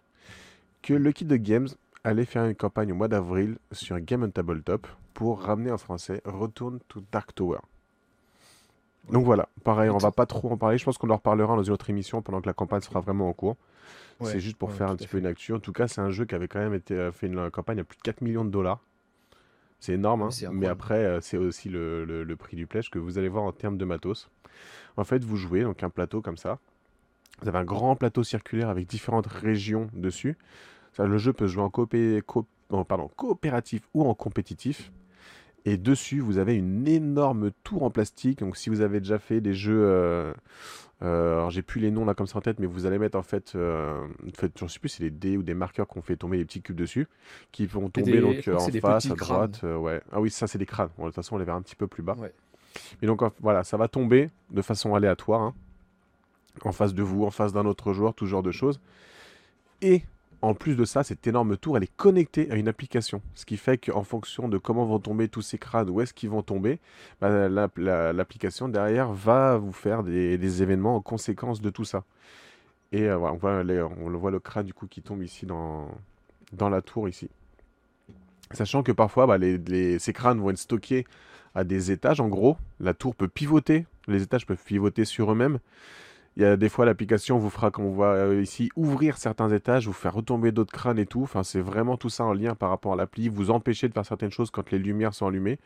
Vraiment, euh, on peut dire c'est un gros gadget, un Linkle. Mais euh, je pense que c'est une expérience qui peut être sympa. Et pour le coup, là, sans appli, il n'y a aucun jeu qui peut t'apporter, qui peut t'apporter ça. Non, mais je la, je la rejoins, Lincoln, parce que. Alors, en fait, la question du gadget, en effet, elle se pose. Parce que. Une fois que tu as l'effet waouh qui est passé, est-ce que tu as envie d'y rejouer, tu vois? Parce que c'est vrai que tu vas la mettre la première fois, tu vas être comme un gamin. hein, C'est, il Oui. n'y a, pas de doute là-dessus. Tu vas le, le machin, tu vas le contrôler avec ton, avec ton, ton, ton, ton téléphone. Ça va être oufissime. Est-ce qu'après, ça révolutionne le jeu? Ça, aujourd'hui, moi, je peux pas vous le dire. Tout ce que je peux dire, c'est que, bon, déjà, c'est Restoration Game, de nouveau, euh, qui sont spécialisés dans le, euh, dans, ce qui- dans la restauration, entre guillemets, dans, le, Mhm. dans la reprise de licence, enfin, dans la reprise de jeux. Donc, ils refont des jeux. Donc, c'est un jeu de, de- des, des années 80 à l'origine, Return to Dark Tower, qui donc a été euh, restauré de cette manière-là. euh, et donc, en plus de ça, la- la- le- l'application ne gère pas que la tour, hein, elle gère aussi, Ah oui, euh, non, non. les scénarios. Ouais. Euh, bah, elle est totalement, l'application, vous l'aurez compris, est obligatoire. Donc, si clairement vous êtes contre l'utilisation d'une application, bah, passez votre chemin. Au moins, vous, vous économiserez des sous. Euh, mais, euh, mais elle est obligatoire. Euh, par contre, c'est vrai que les retours sont dithyrambiques sur ce jeu. Moi, c'est un Mhm. jeu que j'attendais, ne serait-ce que pour la curiosité. Et franch- franchement, la, la localisation m'a surprise parce que ça fait un moment quand même qu'il est sorti. Il y a eu deux campagnes en VO là-dessus. Et, et pour le coup, bah pour le coup, pour moi, c'est un peu débarqué nulle part. Toi, tu avais entendu la news. J'ai eu la news à Cannes. J'avais pas le droit de le dire, mais j'avais eu la news à Cannes, effectivement. Ouais, ouais, voilà. Et euh, donc bon, à voir. Moi, ça m'intéresse clairement. Je vais suivre le, je vais suivre le truc. On parle du prix. euh, si je regarde, je suis sur la Alors, je suis sur la précédente page, ouais. Donc la campagne. première Ouais. campagne, voilà, où j'ai fait le, scroll un peu sauvage. Donc on était sur un pledge à 125 dollars pour Ouais, euh, le c'est jeu ça. de base. Et 225 dollars avec une expansion, des figurines en plus et les upgrades euh, matériels. Donc avec tous les add-ons quoi. Bah là, tu vois, c'est vrai que ça fait deux fois que je lis, en effet, euh, si la tour, la tour elle est en panne. Alors ça, j'essaierai de me renseigner, en tout cas, euh, bah, peut-être du coup tu auras des news toi aussi, euh, euh, Pierrot, mais sur le SAV qui peut y avoir derrière, parce que j'avoue que là, pour le coup, en effet, ça tombe en panne. Après, bah, très honnêtement, pour moi, la tour, je pense pas qu'elle puisse tourner, tomber en panne parce qu'en gros, à part de la lumière et des capteurs, il y a rien dedans. Peut-être Ah, si, peut-être un petit peu de son. moteur. Non, non, de sais toi qui l'as fait tourne. tourner, il me semble. Tu l'as fait tourner manuellement. Ah, mais moi, c'est pas, c'est Mais pas ce que j'avais compris. Alors, je peux me moi, tromper, attention, euh, hein, j'ai pas, j'ai pas manipulé. Je sais qu'il y a des parties qui peuvent tourner, mais j'ai pas manipulé, donc je peux dire une bêtise. Hein. Bah non, mais il me semble que, tu- ce que dans ce que la vidéo que tu as montré, enfin dans l'espèce de gift que tu as montré, ça, ça a tourné. Ouais, il y a un moteur, il me semble. Il y a trois moteurs, nous dit Freddy Lian. Donc tu Ah, vois, ouais, en effet, il d'accord. y a, il y a- il y a du moteur. Il y a du moteur à l'intérieur. Donc forcément, il faut se tourner vers, euh, bah, vers le SAV. Euh, à la limite, j'essaierai de trouver des infos par rapport à ça. Ça peut être très intéressant, en effet, au Mm. moment où ils vont lancer la campagne, de savoir un petit peu comment ça a été géré cette partie-là, savoir Mais si c'est de partir aux infos. ouais. évidemment. Ça peut être intéressant. Euh, Qu'est-ce que j'avais vu d'autre? Ah, ok, c'était ça, coup. Euh, Donc la, tourne, la tour tourne seule, mais toi, tu peux enlever des parties à la main. Ok.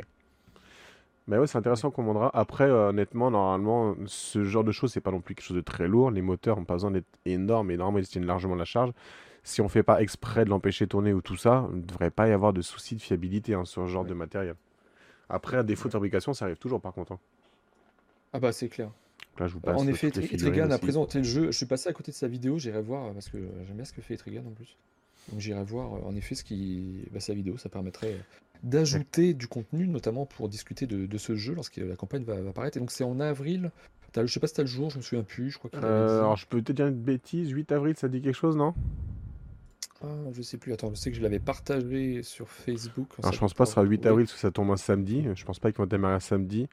Donc peut-être le 4 ou le 11 avril, je crois. hein. Hum, 18 avril, j'avais dit parce que c'est le jour de mon anniversaire. C'est pour 18 ça. avril.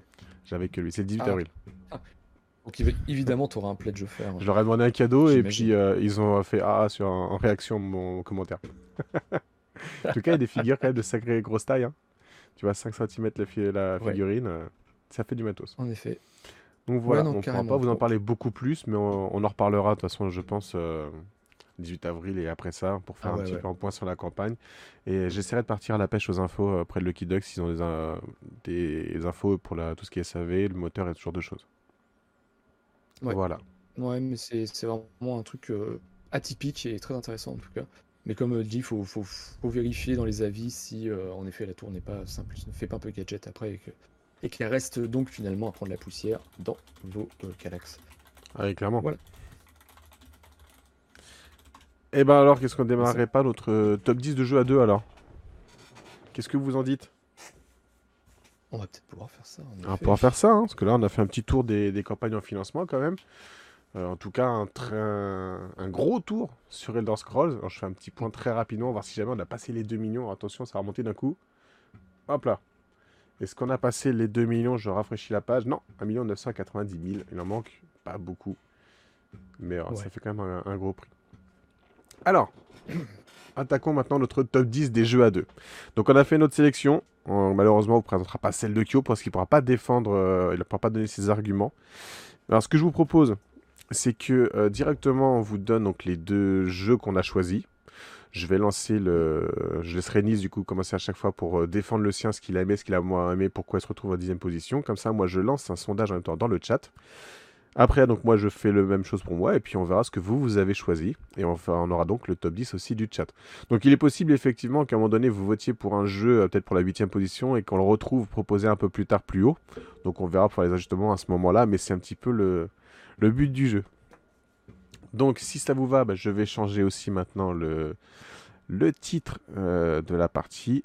Alors que je m'y retrouve. Sujet en cours. Voilà. Parce que 2 millions, imaginez des centaines de millions si entre jeux lançait son propre KS. Bah oui, moi je lancerais bien un. Docteur Maboul et euh, tu vois, le, le Docteur Maboul ce serait Kyo. Voilà, je pense qu'il y, a y moyen de faire un truc assez thématique, assez sympathique, une licence particulière. À la limite, faut, il faut, faut y réfléchir, faut y réfléchir. 2 millions, je sais pas. à vous de nous dire si vous pensez que Kyo vaut 2 millions de dollars euh, pour aller lui trifouiller les organes sans le faire biper. Sinon, il reste sur le casque qui s'allumerait. voilà. à voir si, si ça vaut le coup pour notre pauvre Kyo qui est euh, donc mal en point. Ouais. À qui on souhaite un prompt rétablissement, bien évidemment. On pense à lui, évidemment. hein. Mais il sera de retour dans coup, deux ne- semaines. Ouais, du coup, on ne citera pas ces jeux parce qu'on n'était pas d'accord avec lui. Donc, Oui, puis de toute façon, il en met lui. 3 à la sixième place, alors voilà, il n'avait pas compris les règles. non, ça. Fatigant déjà. Allez, donc démarrons tout de suite par la dixième position. Allez. Donc de ton côté, à la dixième position, toi tu as choisi donc euh, Jekyll, choisi- Mr. Hyde, Ouais, J- versus Mr. Hyde du Jekyll coup. versus Hyde. Ouais. Et moi de mon côté, j'ai choisi 7 et match. Donc, je lance le sondage. Et puis je mets donc euh, bah, pas 7 et match en illustration, mais plutôt le tien, comme ça tu pourras en parler, au moins il y aura une illustration derrière. Ouais, Hop. ça marche. Euh, Jekyll versus Hyde, eh ben, on va en parler en effet.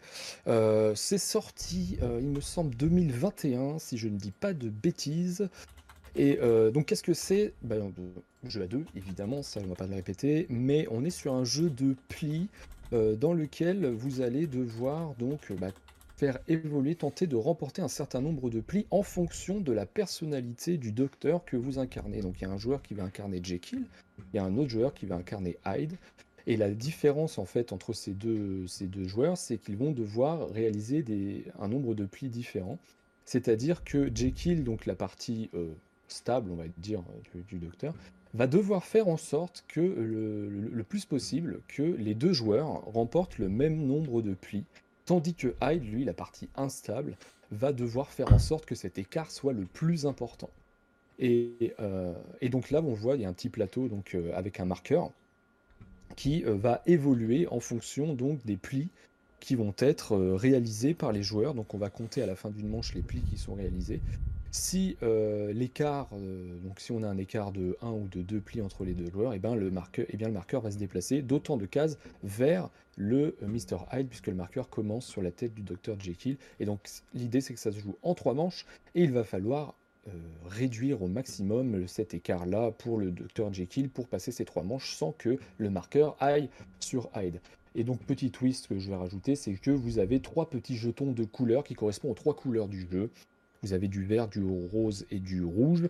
Et donc, ces marqueurs vont euh, donner la force des cartes au moment où vous allez les jouer. Lorsque vous allez jouer une première carte euh, rouge, par exemple, vous allez placer le marqueur rouge, puis le violet, puis le vert.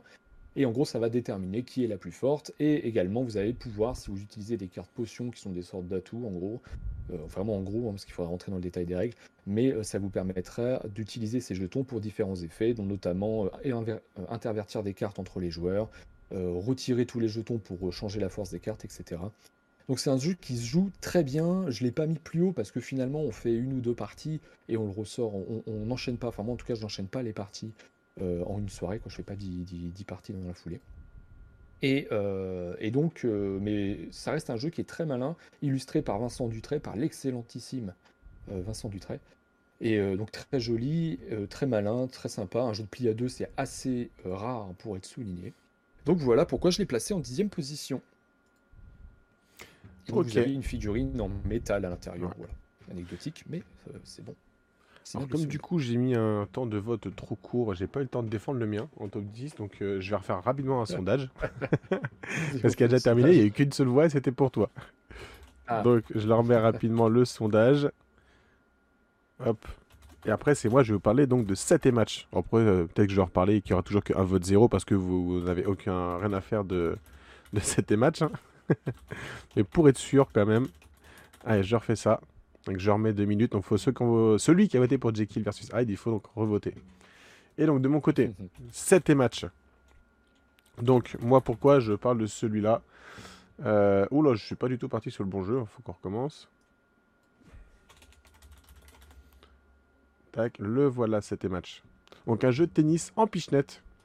Donc voilà à quoi ça ressemble. Euh, donc vous avez un plateau qui a plein de cases comme ça, ça peut, pas, ça peut paraître super compliqué, mais en fait, lorsque vous allez jouer, bah, à chaque fois, votre petite pichenette, bah, votre objectif c'est de renvoyer la balle du côté de l'adversaire. Évidemment, la laisser dans le terrain et en fonction d'où vous l'envoyez dans le terrain, bah, on essaie de simuler un petit peu ce qui se passerait dans, dans, le, dans, le jeu.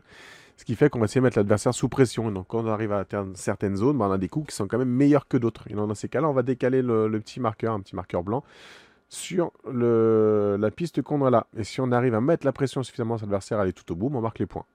Voilà, c'est aussi bête que ça. Après, on a des, des, petits traits qui vont venir sur les amortis, où on peut faire des passings, des croisés, on peut faire des aces dès le service. Donc voilà, ça va être un jeu vraiment d'adresse. Donc c'est sympa.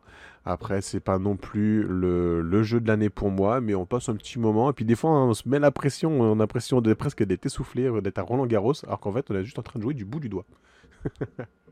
Donc voilà, c'est plutôt sympathique. On peut compter les points comme au tennis, ou alors on fait simplement, on compte les points 1, 2, 3, 4, 5, 7, 8, 9, 10. Le premier à 15, il a gagné. En fonction de voir comment, comment on veut. Il existe aussi une version Excel, moi j'ai pas celle-là, mais euh, déjà la version toute simple. Euh, permet à que la version Excel, c'est pas, c'est, pas une version qui nécessite un, cours de tennis, une raquette une balle.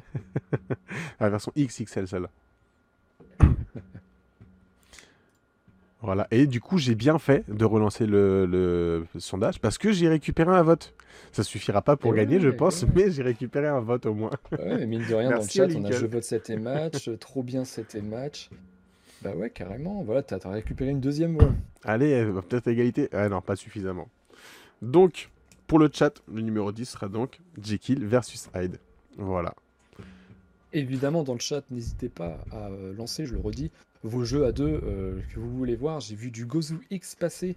du Arc Nova parce que Ouais. il est meilleur, je suis d'accord, je suis d'accord. Alors c'est vrai qu'on l'a complètement pas précisé, mais on l'a vraiment parlé que des jeux à deux, même si certains jeux, euh, vous verrez qu'ils peuvent se jouer à quatre, mais ils sont prévus à la base pour jouer à deux. En tout cas, c'est vraiment Ouais, leur, euh, leur euh, configuration prévue initialement, configuration de prédilection. A- après, il n'y a pas de dérive en équipe ou que ce soit pour faire plus. Voilà, exactement. Allez, passons tout de Et bah, suite donc euh, au numéro 9 et peut-être qu'on parlera d'Ice Throne un peu plus tard, Freddy Lian, c'est on te spoil pas, tu verras.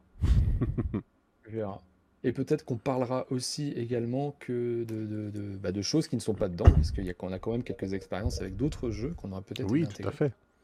Donc ça, on aura quelques mentions spéciales. Exactement. Allez, donc, euh, neuvième peu place, euh, toi tu nous as proposé Claustrophobia. Et moi, de mon côté, j'ai choisi It's a Wonderful Kingdom. En effet, alors Claustrophobia, je le prendrais dans sa version 1643, donc qui était proposée par Monolith en Kickstarter. Tu fais bien de Euh, préciser, j'avais pas un- cliqué sur celui-là. Oui, donc c'est pas, Heureusement que tu grave. précises. Qui donc, bah, vous l'avez compris, c'est, euh, c'était une réédition. Euh, donc Monolith qui avait fait une super campagne d'ailleurs, en plus ça avait été euh, quelque chose livré en 6 mois, enfin vraiment ça a été cool. Euh, mais hormis ça, donc euh, Claustrophobia, qu'est-ce que c'est? Eh bien, c'est un jeu à scénario asymétrique d'affrontement, euh, mais façon dungeon crawling.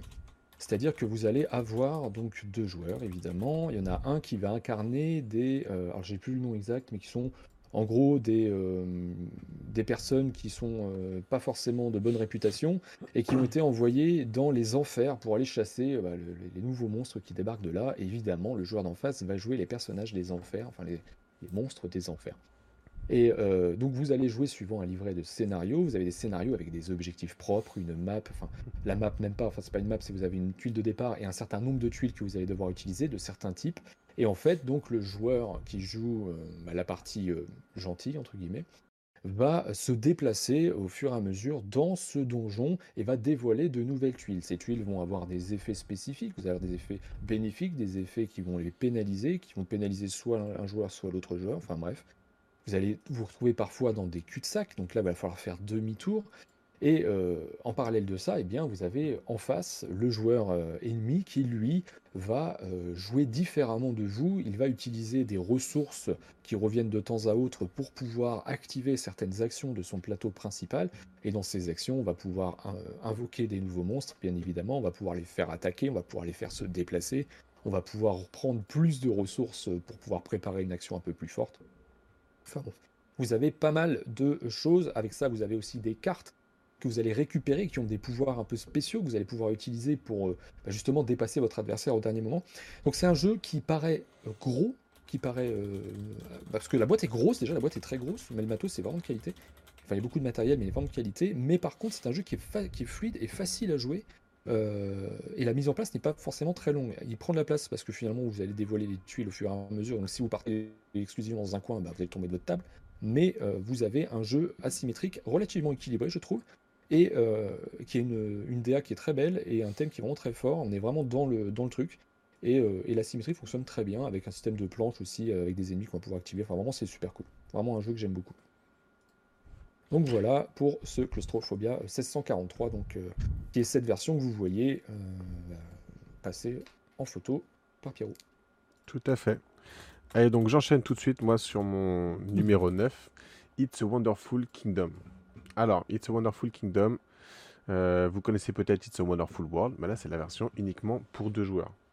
Et ce Wonderful World que je n'ai pas aimé du tout. Euh, Mathieu, faut qu'on parle, qu'on vire Jean Garton de l'émission.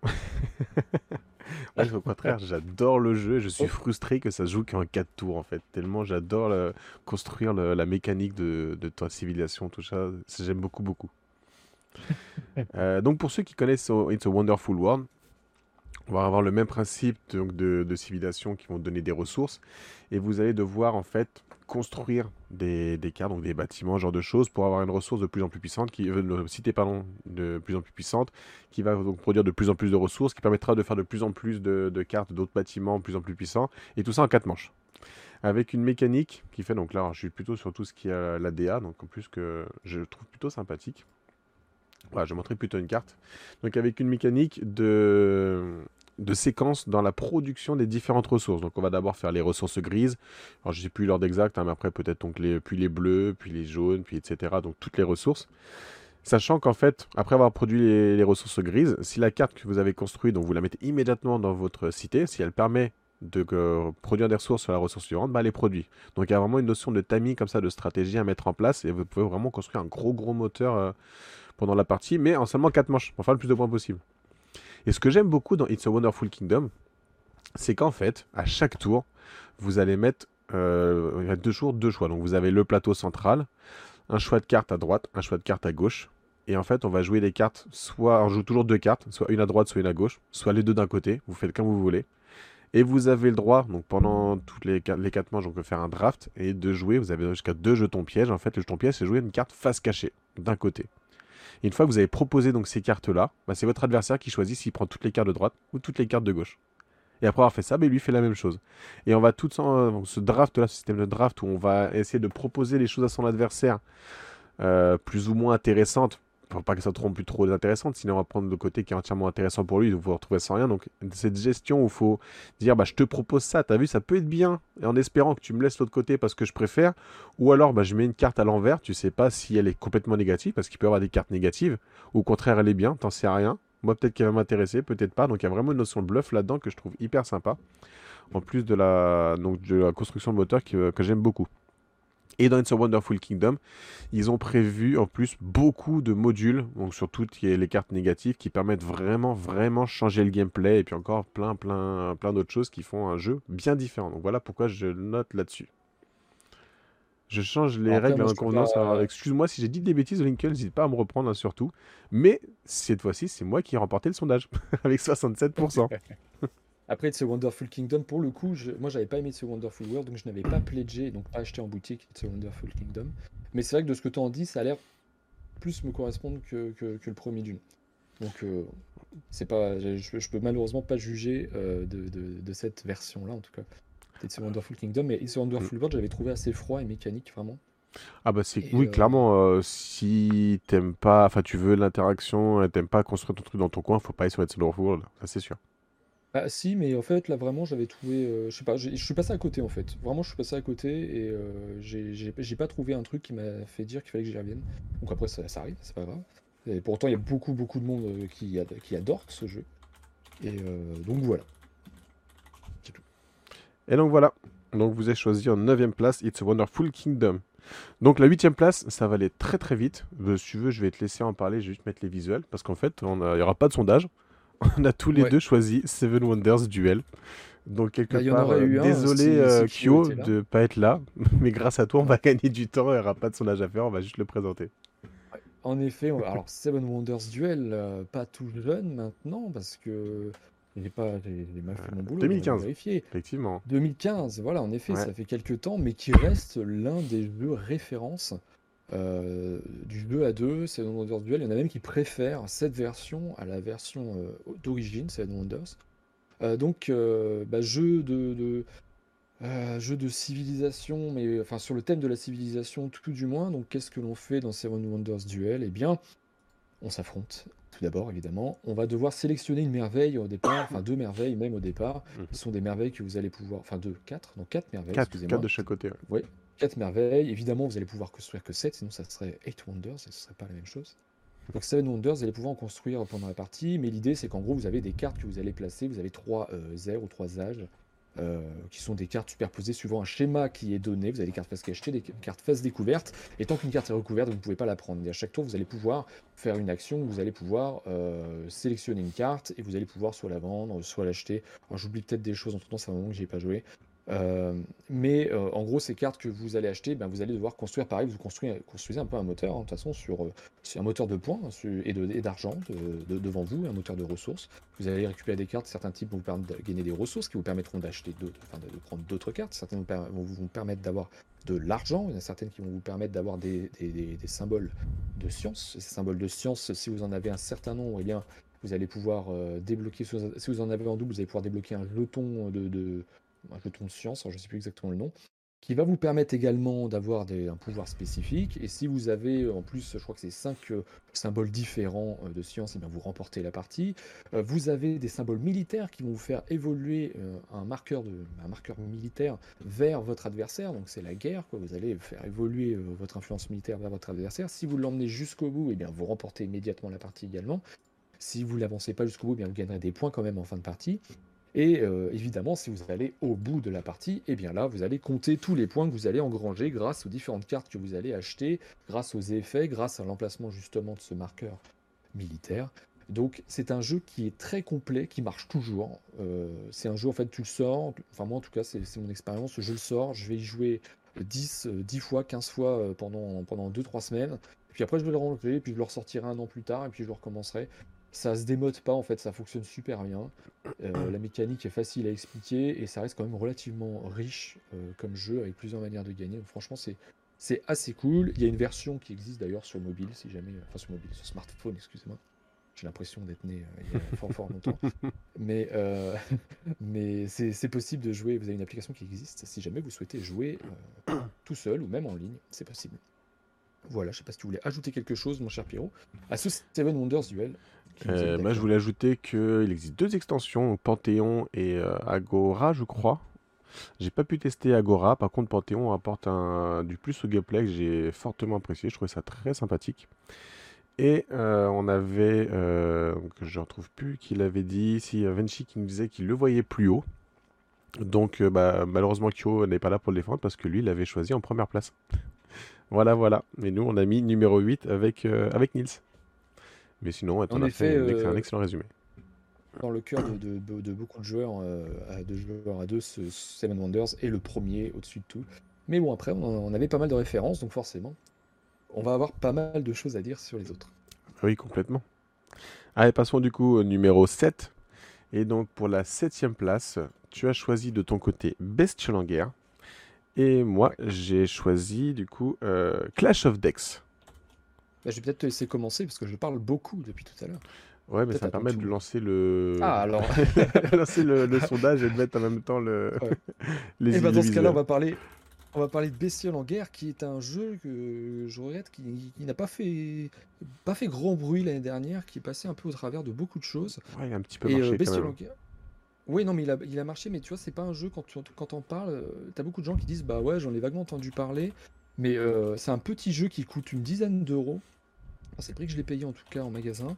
Et euh, donc c'est Lucky Duck euh, qui, propose ce jeu-là, qui est à mon sens d'une efficacité redoutable. On a donc deux joueurs qui s'affrontent sur un thème de, la guerre, mais un peu cartoonesque.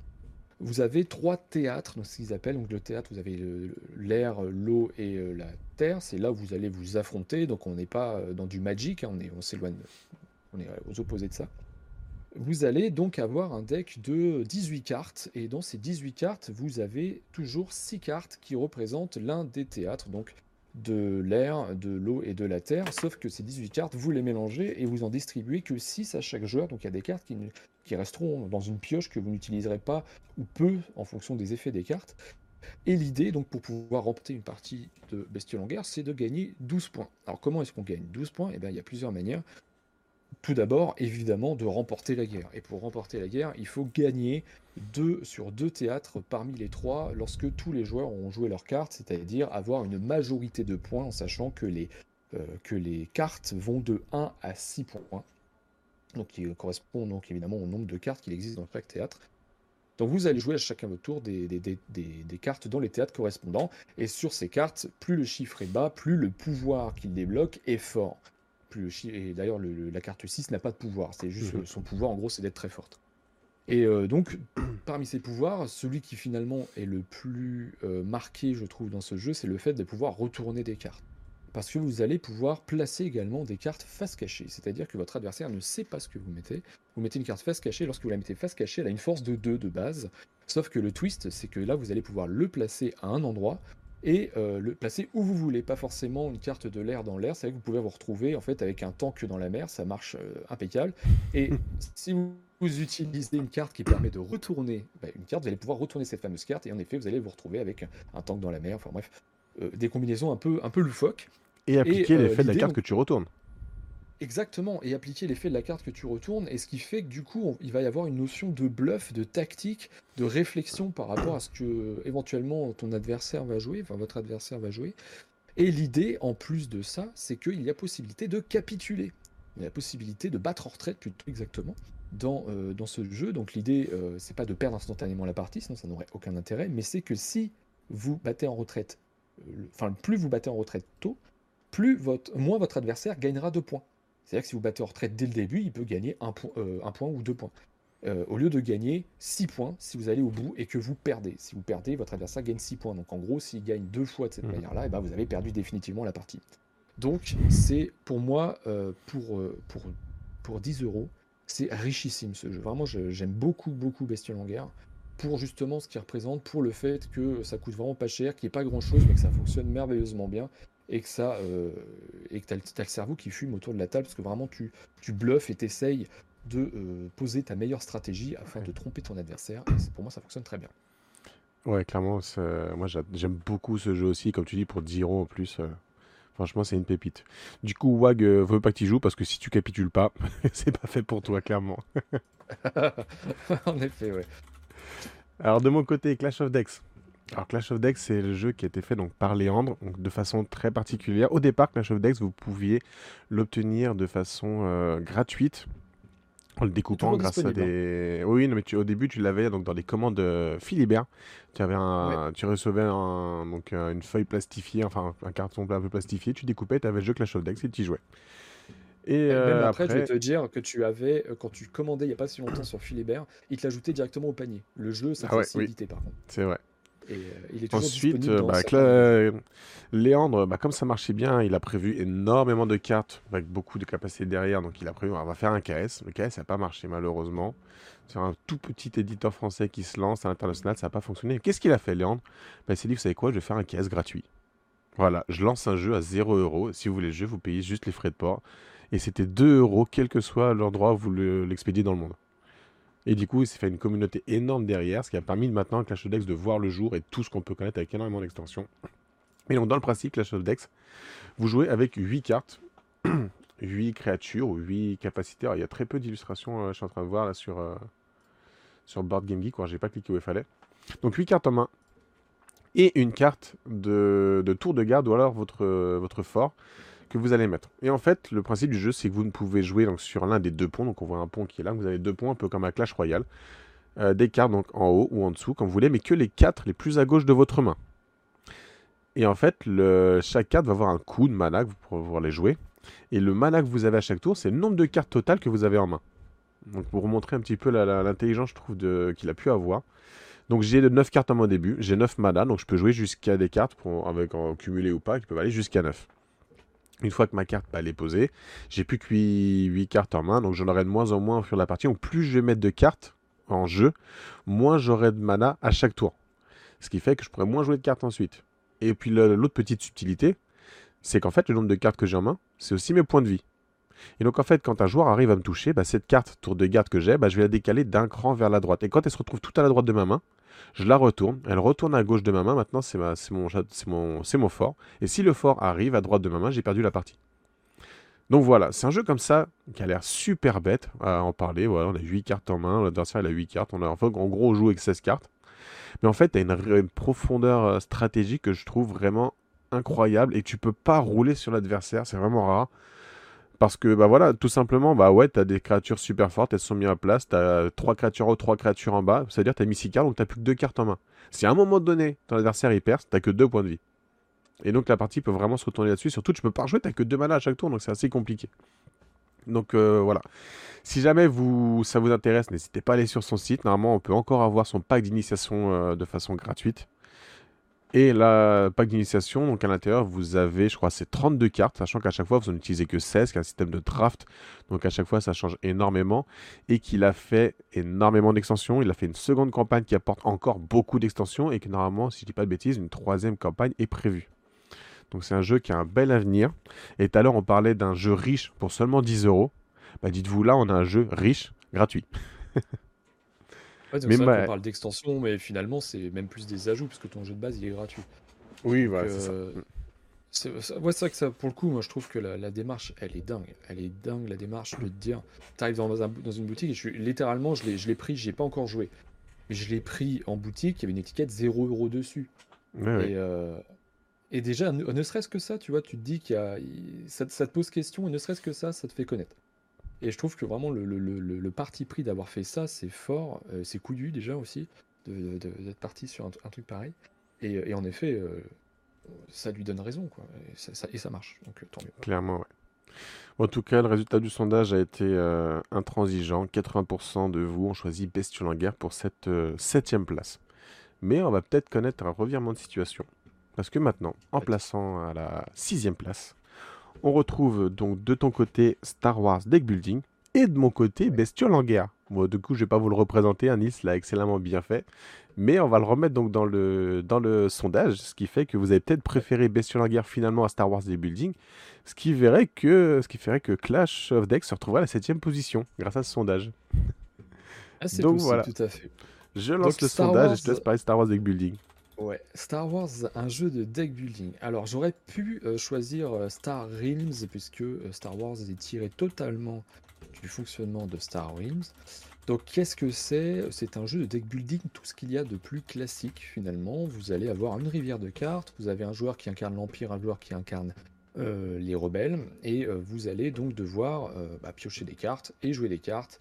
Et vous jouez toutes vos cartes, vous gagnez des ressources, vous achetez de nouvelles cartes, etc. etc. Donc dit comme ça, ça n'a pas l'air fou. Mais le truc, c'est que la touche Star Wars, je trouve qu'elle apporte un vrai truc différent à ce que pouvait proposer Star Realms euh, sans extension. Vous avez donc une rivière qui s'appelle la rivière galactique, parce qu'on est sur Star Wars, il faut quand même rester dans le thème. Donc la rivière galactique va vous proposer des cartes, mais pas que, elle va vous proposer des cartes qui correspondent soit à l'Empire, soit aux rebelles, et vous avez aussi des cartes donc, qui sont des euh, vaisseaux capitaux, qui sont assez cool.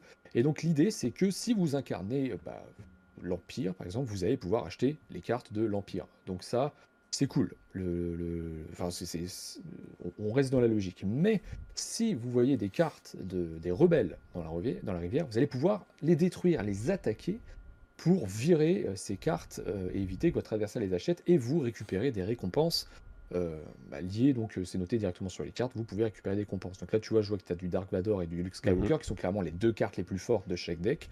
Et bien si tu vis en l'un des deux, et ben forcément tu vas avoir grosse récompense et en plus ton adversaire peut pas l'acheter puisqu'elle finit euh, dans la défausse sauf si elle a un effet spécifique qui lui permet, mais bon forcément c'est plus compliqué quoi. Et donc, euh, dans cette boîte de Star Wars, un jeu de deck building, vous avez euh, des marqueurs juste, c'est très simple, vous avez des marqueurs de, de- de ressources que vous allez rapidement ne pas utiliser parce que vous allez compter les ressources de tête, et vous avez des marqueurs de dégâts parce que vous allez, euh, le but ça va être de détruire un certain nombre de bases adverses sur un système d'attaque-défense qui est assez classique. Vous attaquez votre adversaire, s'il n'a pas de vaisseau capital devant lui, il ne peut pas défendre, donc il prend, sa base prend des dégâts, si on dépasse le certain nombre de points de vie, la base est détruite et au tour d'après, euh, de- l'adversaire devra sélectionner une nouvelle base qui euh, apporte un pouvoir spécifique. Donc on va avoir des pouvoirs qui permettent d'acheter des cartes gratuitement, des pouvoirs qui permettent de prévenir des dégâts, des choses comme ça. Par contre, si on a euh, un vaisseau, au moins un vaisseau capital, eh bien on va être obligé de détruire d'abord ce vaisseau capital avant d'atteindre la base adverse. Donc au début, on se prend quelques dégâts, au bout d'un moment, on se retrouve avec plusieurs vaisseaux devant nous pour nous protéger. Et donc ce que tu montres là, on a une jauge de force aussi, c'est une exclusivité forcément à cette version Star Wars, une jauge des forces qui va influer, qui va faire partie des actions, euh, des, effets des cartes. En fait, vous allez sur certaines cartes avoir des effets qui vous disent si vous avez la force de votre côté, eh bien votre action est plus forte. Enfin voilà, je résume, mais en gros vous allez piocher au lieu de piocher une carte, vous piochez deux cartes. Ou alors vous avez même des effets qui sont exclusivement liés à ça. Si vous n'avez pas le- la force de votre côté, ben, vous ne pourrez pas faire l'effet. Et si la force est totalement de votre côté, vous gagnez en plus une ressource gratuitement au début de chacun de vos tours. Donc il y a une vraie dimension stratégique autour de ça, très intéressante sur l'évolution de cette jauge et le fait donc de euh, dégommer un peu les, cartes de notre adversaire, ce qui fait que vous pouvez vous retrouver tout à fait avec une rivière totalement acquise à votre cause ou à celle de votre adversaire, ce qui change pas mal la partie parce que du coup vous n'allez plus acheter, mais vous allez attaquer euh, les différentes cartes. Donc c'est vraiment euh, vraiment cool, c'est fluide, ça fonctionne super bien. Et euh, moi je trouve que cette mouture Star Wars elle apporte un vrai plus euh, qui est très intéressant. Et là, tout à l'heure, on parlait du, du fan service sur, euh, du, sur The Last Kingdom. Voilà, là, clairement, on a des, des illustrations de scènes de films. On a des illustrations. C'est beau. Ouais. C'est pas du, du photoshopé là, vite fait sur la carte. là-dessus, voilà, FFG, ils ont tout compris. Euh, alors du coup, en fait, il reste un petit peu de temps sur le sondage. Et comme un boulet, au lieu de remettre euh, Bestion Guerre, j'ai mis Clash of Dex. Donc je te propose quand même, ah. un tout petit peu le temps de la fin du sondage. J'en ferai un, sondage plus court rapidement pour voter. Et, comme ça, je vais pouvoir un petit peu compléter ce que tu dis. Euh, comme tu, tu, dis, on aurait très bien pu comparer à Star Realms ou Hero Realms parce que c'est clairement la même mécanique de jeu. ou Star Realms, comme vrai qu'on dise au Mais en fait, il y a plein d'ajouts qui sont hyper malins, qui te rendent le jeu moi je trouve meilleur. Après, je suis peut-être pas très euh, objectif parce que j'adore euh, Star Wars. Mais déjà, entre la, piste de force que tu vas gérer là-dessus, en plus de la, rivière galactique, pour essayer d'avoir un avantage, et le fait de pouvoir détruire des cartes de l'adversaire qui ne pourra donc pas jouer, et toi en plus tu récupères une récompense. Alors certes, tu détruis pas sa base, mais tu as ce côté-là où tu pénalises pour peut-être toi pouvoir plus facilement te... Enfin, t'améliorer je trouve vraiment que c'est un, choix qui est hyper judicieux.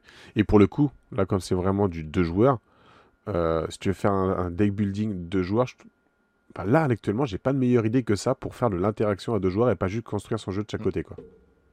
Ah, c'est clair. Alors, il faut savoir que c'est possible de jouer à 4 si vous achetez deux boîtes. c'est un peu. Bon, ça reste un jeu de joueurs pour moi. Jouer à 4, oui, clairement. Euh, Après, on en avait parlé d'ailleurs dans la précédente émission. Euh, ça paraît un peu Le 35 euros, le jeu de joueurs, quoi. ouais, en plus de ça, c'est vrai que c'est bon, il y a les licences quand même. Donc, euh. Alors, du coup, je relance euh, rapidement le sondage. Ouais, ouais, ouais, ouais. Et euh, mais du coup, ça reste quand même des mécaniques. La, règle, finalement, vous allez la lire, mais en diagonale, quoi. Parce que si vous avez déjà joué à ce type de jeu, deck building, donc vous avez aussi, comment ça s'appelle, Shards of Infinity. C'est Shards of Infinity. Chez Yellow, ouais, c'est ça, qui propose bah, un deck building aussi classique avec quelques petites différences, mais ça reste le fonctionnement que l'on peut trouver là-dedans, que l'on peut trouver dans un clan, que vous allez juste jouer toutes vos cartes et faire tous les effets de vos cartes, et puis bah, enchaîner, acheter des cartes et acheter des cartes et détruire des cartes. Et, ça, ça marche toujours super bien, la formule deck building classique, ça marche toujours super bien. Parce que, euh, bah, parce que ça joue sur la fluidité et ça joue sur la richesse des, d'un deck et euh, sur les combinaisons, les combos qu'on va faire de pioches et de jeux de, jeux de ressources. Donc là-dedans, il n'y a rien de nouveau, mais comme, je, mm. le, comme je le redis, c'est que cette, cette couche Star Wars est vraiment, vraiment euh, bien, je trouve, bien traitée. On n'est pas vraiment sur un jeu euh, qui utilise Star Wars bêtement. Ouais. Alors du coup, pour ceux qui avaient voté, donc pour qu'on puisse après passer au numéro 5, je refais un sondage façon très rapide d'une petite minute pour que vous puissiez choisir. Et j'ai bien mis cette fois-ci Bestial en guerre et non Clash of Decks. Et euh, moi, je voulais revenir du coup sur euh, deux choses aussi encore par rapport à ce, jeu-là. La première, euh, je trouve ça très très très bien qu'ils aient fait des marqueurs pour que tu saches exactement à combien tu en es de crédit, de points de force, tout ce genre de choses. Parce que quand tu débutes sur Star Realms, vite, tu peux tellement faire de combos, tu as vite perdu où est-ce que tu en, es. À tel point qu'ils avaient fait une app en fait, pour savoir combien tu avais de points pour pouvoir acheter des cartes, combien tu pouvais mettre en ton adversaire, combien tu avais booké pour te protéger, tout ça. C'était vraiment super dur de suivre. Là, pour les joueurs qui débutent sur, ce genre de jeu, alors clairement, après, tu as l'habitude, tu n'en as plus besoin, hein, tu peux compter de tête, mais au moins, tu sais où tu en es et ça aide beaucoup. Après, deuxième point, euh, là, c'est plus un truc côté euh, qui, fait grincer des dents aux joueurs euh, à cause de FFG. C'est cette habitude qu'a pris FFG de mettre l'Empire en bleu et les rebelles en rouge. Ouais, c'est. Ouais, et du coup, les gens sont énormément perturbés parce que Star Wars, bah, les sabres laser des sites, ils sont rouges, sauf que là, tu mets les rebelles en rouge, et du coup, les gens sont totalement perdus par rapport à ça. Euh, voilà, après, je peux le comprendre, hein. si tu prends le symbole de, l'Empire, il va être un peu plus bleuté sur, suivant pardon, certaines illustrations, et clairement, celui des rebelles, il est rouge. Donc là, il n'y a pas de débat. Mais après, si tu regardes les sabres laser des sites, ils sont rouges. Ceux des rebelles, bah, ils sont verts, ils sont bleus normalement. Enfin, tu as tout genre de choses qui peuvent en fait, porter à confusion et ça, ça peut déranger. Bon, du coup, nouveau bah, sondage. Il y en a Bestion la guerre qui s'en sort. Ah. Bestion la guerre bah, plus que Star Wars des Buildings, ce qui fait qu'on repêche un Clash of Decks en 7ème position. C'est pas beau ça? Comme quoi, Bestion la guerre, il a énormément plu. Hein. Ouais, ouais, bah oui, tant mieux. Franchement, tant mieux parce que moi, je trouve que c'est mérité. C'est quelque chose que je fais découvrir régulièrement euh, à des personnes qui, ne l'ont pas, qui l'ont pas connu et, euh, moi, je trouve que ça marche super bien. Donc, euh, tant mieux, tant mieux. Ouais, ouais, très clairement. donc voilà, encore mon petit tour de fait. On arrive donc 1, 2, 3, 4, au numéro 5. Et après, le numéro 5, on pourrait peut-être faire un, un petit tour sur ceux qui n'ont pas été nommés. Qu'est-ce que t'en dis avant qu'on passe la vidéo de notre Ouais. guest star euh, pour qu'on fasse euh, le top 4? Ouais, tout à fait. Allez, donc passons au numéro Euh, 5 moi, dans ces cas-là. Et on donc au numéro numéro 5 5, d'abord? Ouais. hmm, comme tu veux. Vas-y, je te laisse choisir alors. Allez, on fait le numéro 5, c'est parti. Allez, donc numéro Donc, 5. Donc de, euh, côté, de ton côté, tu as choisi Tomorrow. J'ai vu ouais, une vi- vidéo de, de partie euh, juste pas plus tard que hier de Callaway et Meeple. Je connaissais pas du tout, donc ouais. au moins je pourrais euh, savoir de quoi on parle comme ça. Bah, Et alors attends, j'en vois plein là par contre sur Bargaining, il faut que je choisisse le bon. c'est Rune Édition.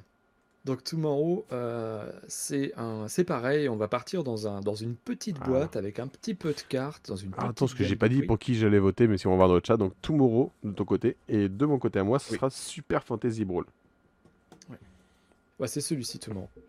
Euh, donc Tomorrow, ce que je disais, oui, c'est petite boîte, euh, petit nombre de cartes. Donc en fait, vous avez un jeu qui est sur le thème de euh, des. On, rejoint un petit peu avec Star Wars, si on veut, les rebelles face à un gouvernement euh, liberticide. Euh, donc c'est un jeu asymétrique dans lequel vous avez, enfin asymétrique pas tout à fait, surtout avec des decks asymétriques sur tout ça. Vous avez un joueur qui va donc incarner ce fameux gouvernement et un autre qui va incarner les rebelles, donc les Dragonflies. Et l'idée, donc, c'est que les joueurs ont seulement 10 cartes dans leur deck. Et c'est tout. C'est-à-dire que dans la boîte, vous ouvrez, il y a 20 cartes, et vous avez quelques jetons, quelques tokens, et ça s'arrête là. Donc au départ, on pourrait dire, mais qu'est-ce qu'on peut faire d'un jeu pareil? C'est cheap, euh, on avoir vite fait le tour, il n'y a aucun intérêt. Et bien finalement, ça réside dans la stratégie et dans le fait que vous connaissez évidemment toutes les cartes, parce qu'au bout d'un moment, vous avez fait le tour, hein. vous savez ce que vous avez dans votre deck. Et l'idée, donc, c'est que déjà, euh, les conditions de victoire sont différentes. Les rebelles vont devoir collecter 15 symboles libellules, qui sont les symboles de rébellion, tandis que le gouvernement euh, va devoir, lui, euh, arrêter les trois leaders rebelles, qui sont en gros les cartes les plus fortes de, euh, bah, du joueur rebelle. Et à chaque tour, on peut réaliser deux actions parmi quatre. On peut piocher, on peut jouer une carte en payant un coup, on peut défausser une carte en gagnant de l'argent qui correspond au coût de cette fameuse carte, et on va pouvoir jouer une action d'une carte qu'on aura précédemment jouée. Donc, ça va vite. Vous allez jouer une carte euh, qui va vous donner un effet. Donc, euh, par exemple, les cartes leaders proposent des actions qui vous permettent aux rebelles de collecter ces fameuses, euh, ces fameuses libellules.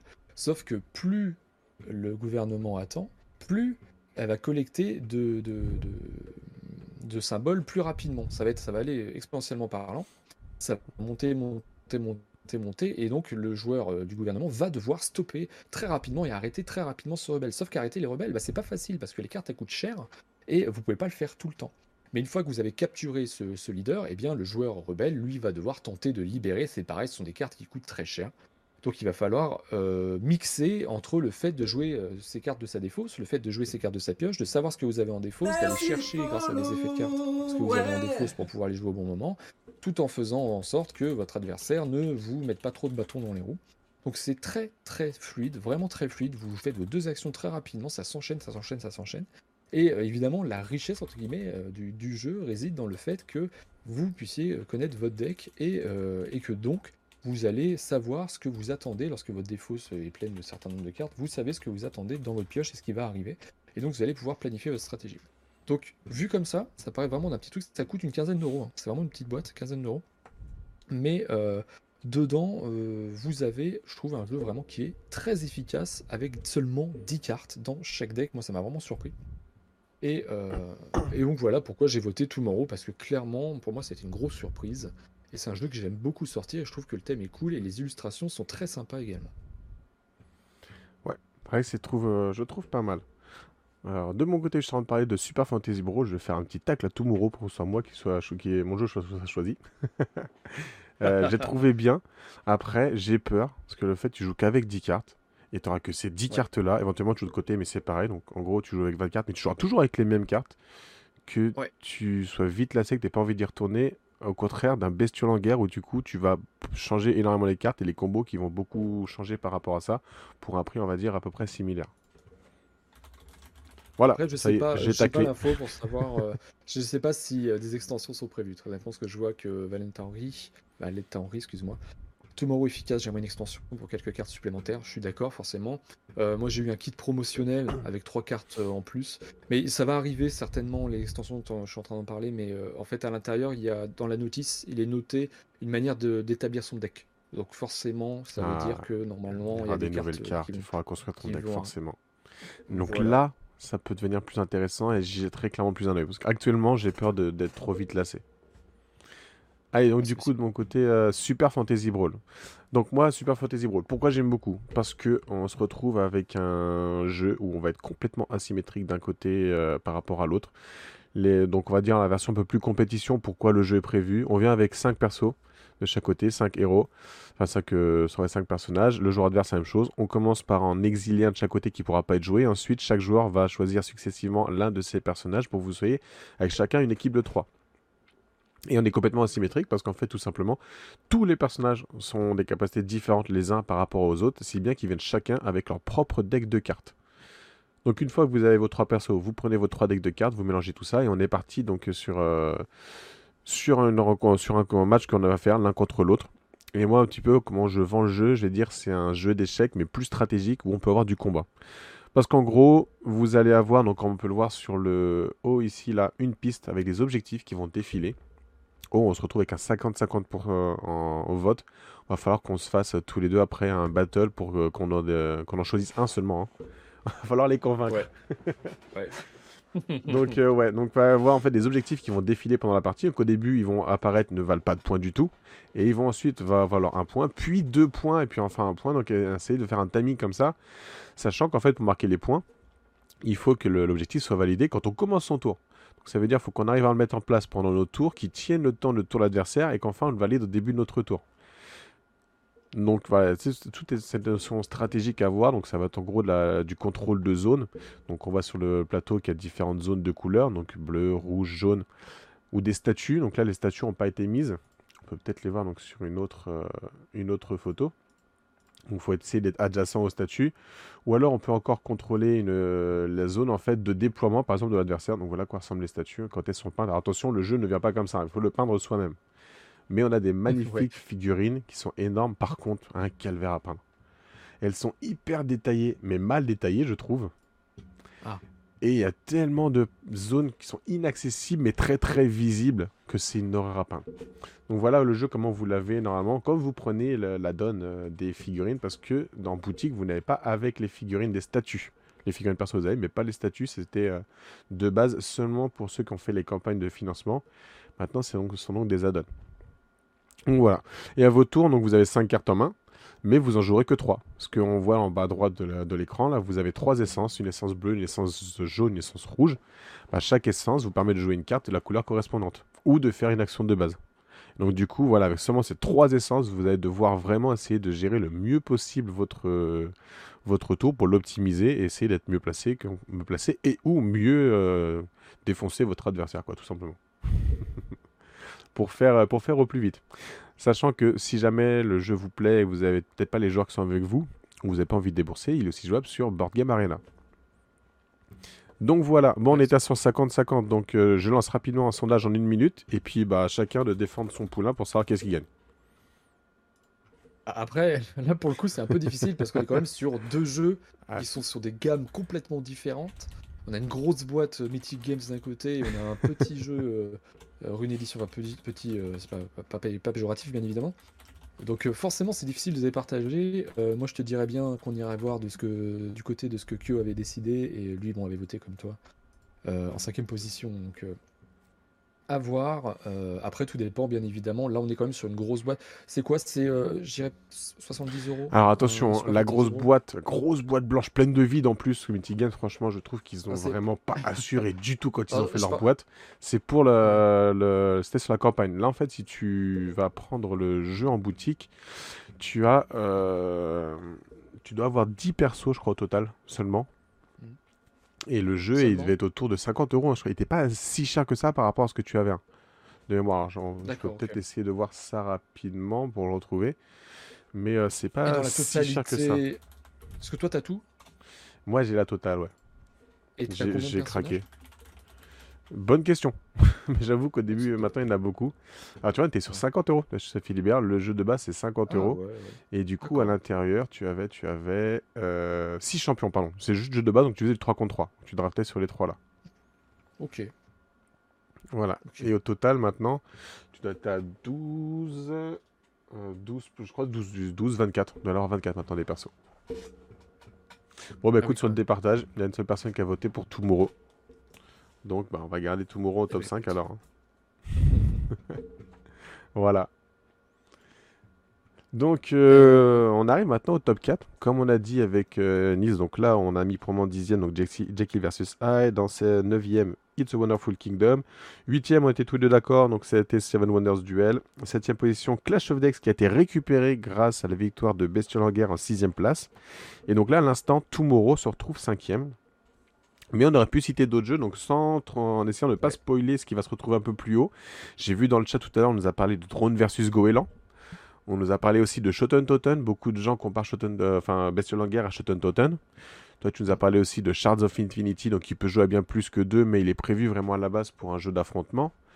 On a eu encore euh, Kyo, il nous avait parlé par exemple de. Bon, lui, il avait mis Hero Rims, Star Rims, effectivement. Il nous avait mis aussi Visite Royale. Visite Royale qui était chez Yellow, si je dis pas de bêtises. hein. On est sur un jeu d'affrontement, ou alors je confonds avec un autre jeu.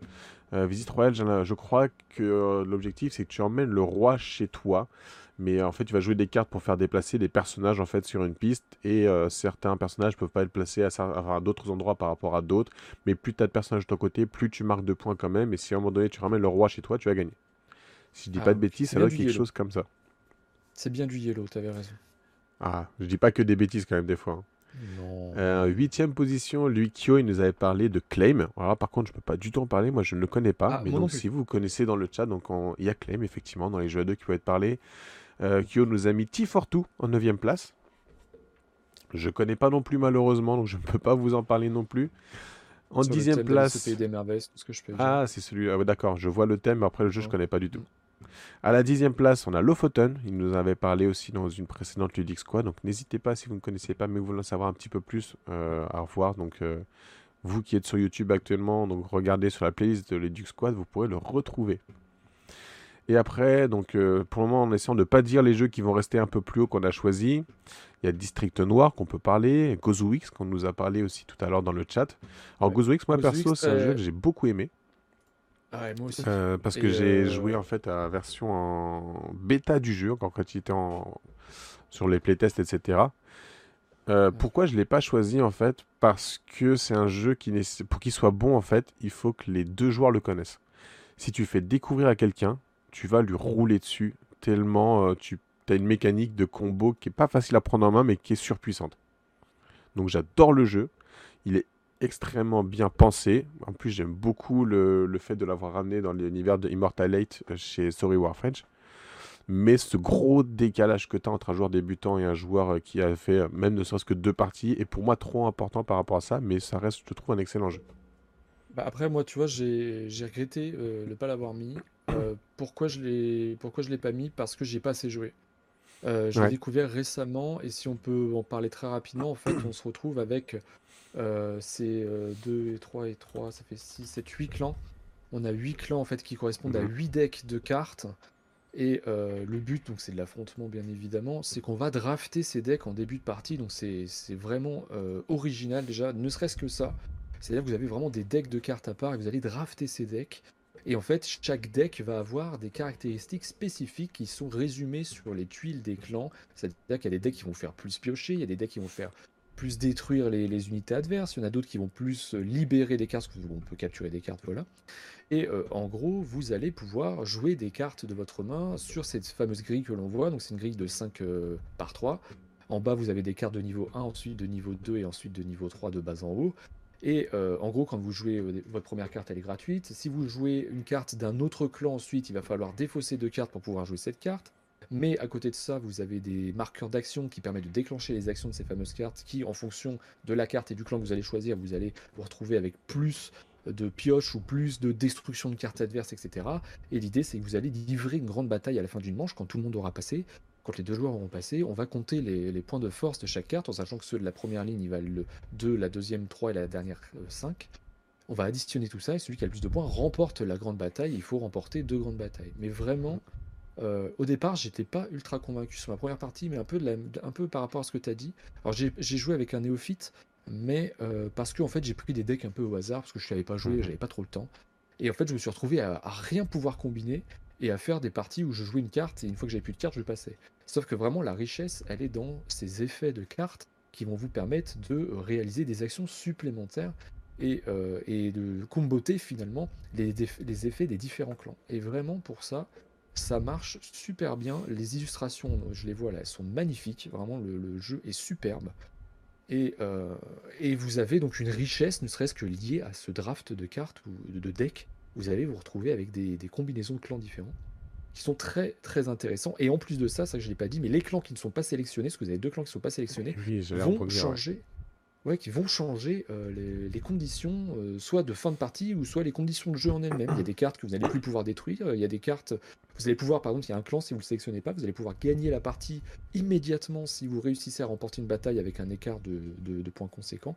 Et donc ça, ce, mélange-là fait qu'il devrait être pour moi euh, dans les, trois premières places, mais euh, je n'y ai pas, je n'y avais pas assez joué au moment où on a fait le classement. Mais, euh, mais clairement, mm. ouais, Gozu X, une très très très bonne surprise pour moi ce jeu. Ouais, non, je suis complètement d'accord avec toi. Alors, je sais pas si tu l'as dit, ou en tout cas, je sais quand je l'ai pas dit.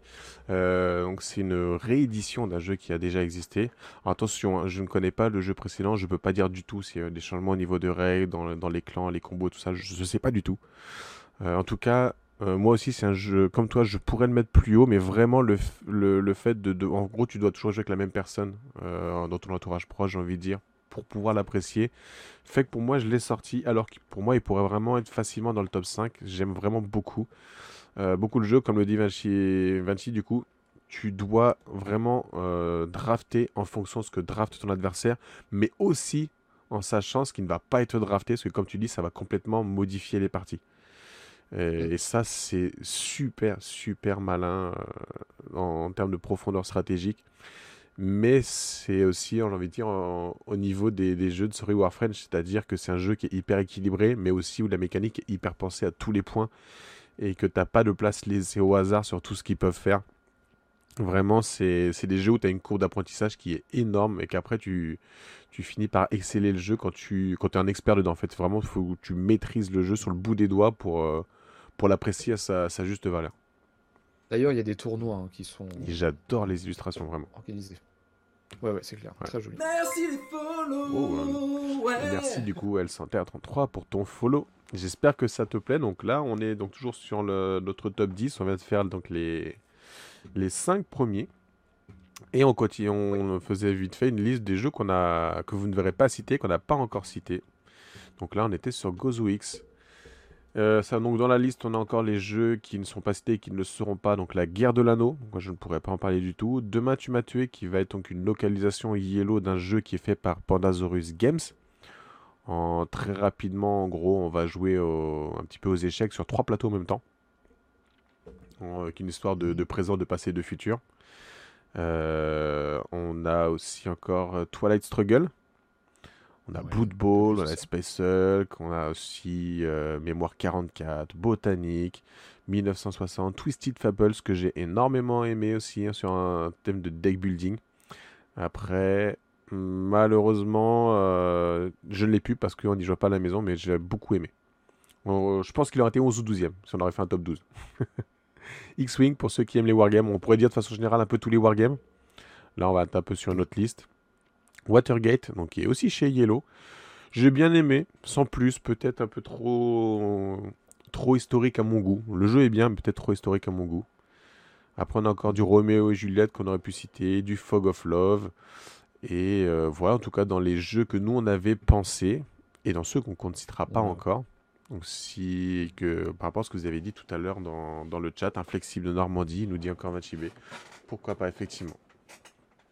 Ouais, effectivement, les jeux à deux se sont énormément développés. J'ai l'impression qu'il y a eu un coup de frein peut-être un petit peu euh, au niveau du confinement. On est plus parti sur deux types de jeux plus familiaux et roll and. Euh, même si du coup le- les jeux à deux ont maintenant euh, pris un bel essor depuis. Mais on a un ralentissement, ou alors peut-être plutôt les, autres types de jeux qui ont une progression plus forte, on a l'impression que les jeux à deux ont- sont moins forts, je sais pas. Mais c'est moins flagrant en tout cas par rapport qu'à quelques années. Ouais, la sortie des jeux à deux. Mais là, après, euh, c'est vrai que ce début d'année, par contre, il y, a, il y a eu un petit lot de, de très bons jeux à deux en- entre ce début d'année et la fin d'année dernière euh, qui sont sortis. euh, parce qu'on n'a pas, on n'a pas nommé également euh, Splendor Duel, Tout à fait. euh, qui, Tout à fait. qui, qui est quand même qui, qui, que se, di- qui se différencie, pardon, j'y arrivé, beaucoup de, de, de Splendor classique. Il y en a qui préfèrent également cette version-là. Mhm. Donc, donc ça c'est pareil. On avait quoi d'autre Euh, bah Après on en a d'autres qu'on va, qu'on va évoquer dans la, dans la suite de ce classement. On ne va pas vous gâcher la surprise. euh, non voilà, on va pas trop en dire.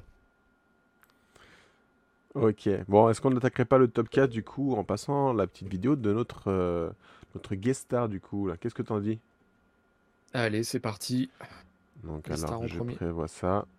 Alors attention, normalement vous allez voir qu'il n'a pas tout compris au niveau des règles. On va mettre ça tout de suite. Surtout si vous avez du son, euh, pas de son, dites-le moi rapidement pour que je règle ça. Mais normalement ça devrait être bon. De toute façon tu passes que le, le numéro 4. Je vais passer que, bah oui, enfin j'aimerais passer que numéro 4, mais bon comme il n'a pas tout tout compris. Alors du coup j'ai bien ce qu'il faut. La même école que Kyo. Ça n'a pas l'air de vouloir changer. On va faire un autre truc comme ça. Ça marchait tout à l'heure, évidemment. C'est quand on fait maintenant que ça fonctionne plus. Alors, que si En tout cas ça, ça Vinci il milite pour, euh, pour Radlands, Voilà. Radlands et Mindbug. Euh, je fais un petit tour. On a du Pagan aussi qui a été évoqué. La Pagan qui est évoqué. On Et le la- reverra peut-être un peu plus haut. On le reverra peut-être. Allez, donc passons donc au numéro 4 de Mathieu. Salut tout le monde J'espère que vous allez bien, j'espère que vous passez une très bonne émission. Je me permets de taper vite fait un petit peu la cruste pour moi aussi vous partager un petit peu mes top jeux à deux. Et je vais vous faire un top 3, voire même un top 4. Vous allez voir un petit top 4 un peu particulier. Je vais commencer directement avec le quatrième numéro qui est avec trois jeux ex aequo. Je vais commencer par Tokaido Duo. Alors, sachez que mes présentations vont aller très vite. L'objectif, c'est de vous dire un peu ce que j'en ressens, ce que j'ai aimé dans ce jeu-là. Je pense que je laisse après la parole à la Ludi Squad qui pourront peut-être compléter peut-être leur ressenti sur les jeux auxquels je parlais, parce qu'il y a peut-être des jeux peut-être qu'ils auront, ah, qu'ils vont aborder ou qu'ils vous auront abordé, donc je vais pas aller trop vite, mais Tokaido, Tokaido Duo, excusez-moi, est un excellent jeu dans le sens où bah, c'est une course au point, mais qui est chill en fait. Les, les illustrations sont ultra pures. Enfin, je peux vous montrer un petit peu le matos en même temps que je parle, mais voilà, le, le contenu est assez, euh, est assez sobre au niveau du plateau. On reconnaît bien les éléments, et je trouve qu'il y a un côté poétique à ce jeu qui fait que c'est une course au point, mais qui reste, je trouve, très agréable. Moi, je sais qu'avec ma femme, c'est le genre de jeu qu'on aime bien sortir. Ça Euh, sobre, un très sobrement joli. de- devant nous. C'est l'un des jeux en fait qui sort beaucoup et euh, visuellement c'est un jeu qui est très très beau. Donc honnêtement, si vous êtes plutôt avec des gens, je dirais, euh, qui n'aiment pas trop jouer, moi je prends l'exemple toujours de ma femme qui n'est pas une très grosse joueuse. Tokaido Duo, franchement, ça a très très bien fonctionné. Donc honnêtement, je vous le conseille. Le deuxième, Alors, on a un souci déjà, c'est qu'il nous fait un. On parle donc du coup de faire un top 10. Il part sur un top 4 et dans son quatrième, il en met 3 déjà. donc on est embêté là-dessus. Ouais. Mais bon, on va pas lui en vouloir. Donc il nous propose en quatrième Tokaido Duo et on va voir maintenant le deuxième. top 4 entre guillemets ex c'est Radland. Qui est juste là, qui est tout beau. Alors, Pour faire plaisir à Vachi. Euh, pourquoi je voulais mettre Radland absolument en avant, même si c'est pas le jeu auquel je joue beaucoup, c'est parce que les- le peu de fois où j'ai joué, ce jeu m'a marqué dans le sens où, bah, visuellement, bah, le jeu est magnifique, il y a une DA qui est quand même sublime. Et alors, il faudra qu'on parle, mais je vais laisser après Ludy Squad interagir aussi là-dessus, mais le matos, alors là c'est une version deluxe que j'avais acheté en version en VO, euh, donc voilà, il y a les playmates et tout, que qui sont pour moi indispensables. Enfin, pour tous ceux qui ont joué au jeu, honnêtement, je sais pas comment tu peux jouer sans les playmats. Je trouve que un manque de visibilité énorme sur, euh, la table. Donc les playmats pour moi sont indispensables. Maintenant, le prix du jeu, quand même, est assez élevé. Euh, c'est aussi pour ça que je voulais en parler parce que voilà, le contenu est sublime. Les cartes sont de très très bonne qualité. Enfin, comme on peut le voir ici, ce sont des cartes qui sont euh, plastifiées, très épaisses, qui passent même dans l'eau et compagnie. Et j'appuie là comme ça. Voilà. C'est magnifique. C'est magnifique, même si je fais jamais ça avec mes Quel cartes. jeu voilà. de cartes. Ce que je veux dire par là, c'est que le jeu est dynamique. le jeu est bourrin. Euh, le jeu est euh, vraiment Incroyable.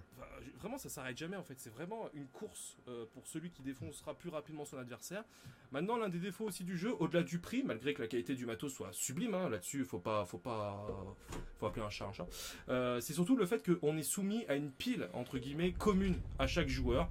Et tu peux être parfois soumis un peu à l'aléatoire.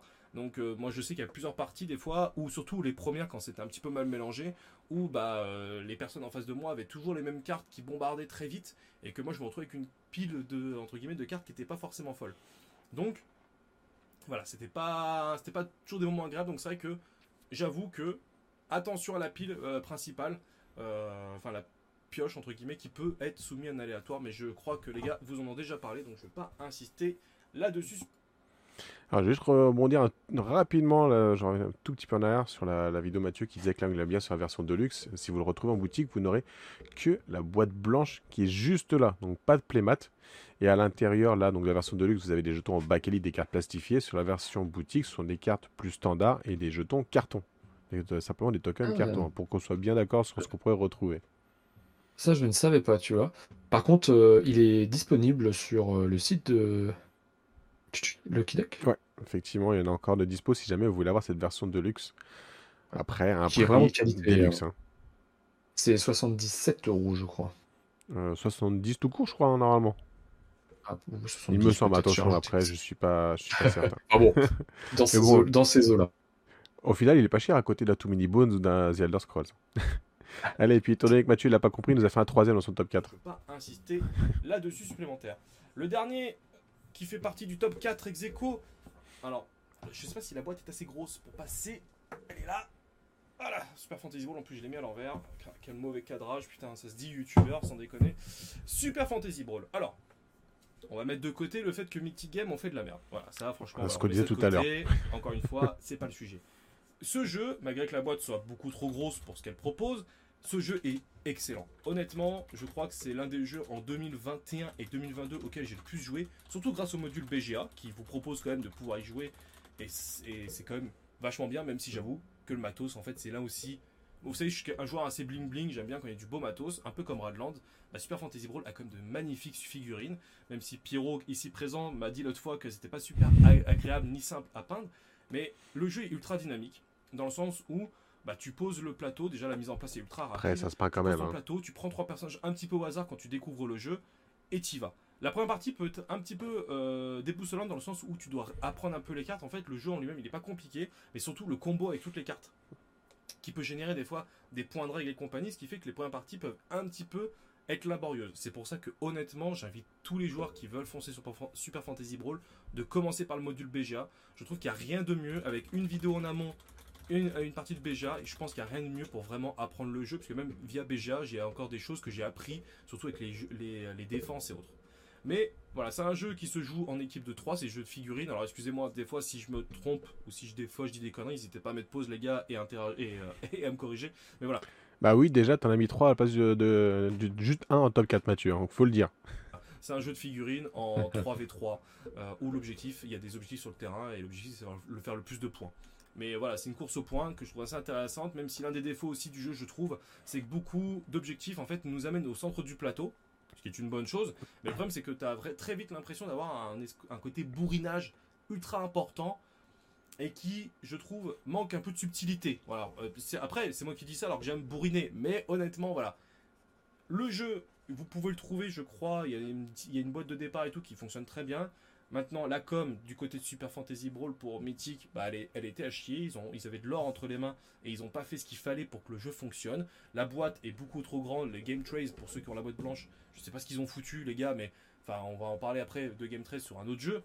Mais honnêtement, là, là-dessus, c'est un zéro pointé, quoi. Honnêtement, il y a 30, il y a, je crois qu'il y a au moins 30 à 40% de la boîte qui ne sert strictement à rien, qui est remplie de vide. Donc, c'est un peu dommage. Maintenant, le jeu en lui-même est vraiment excellent. Foncez. Je sais que certains vont préférer Unmatch. Souvent, ils sont comparés.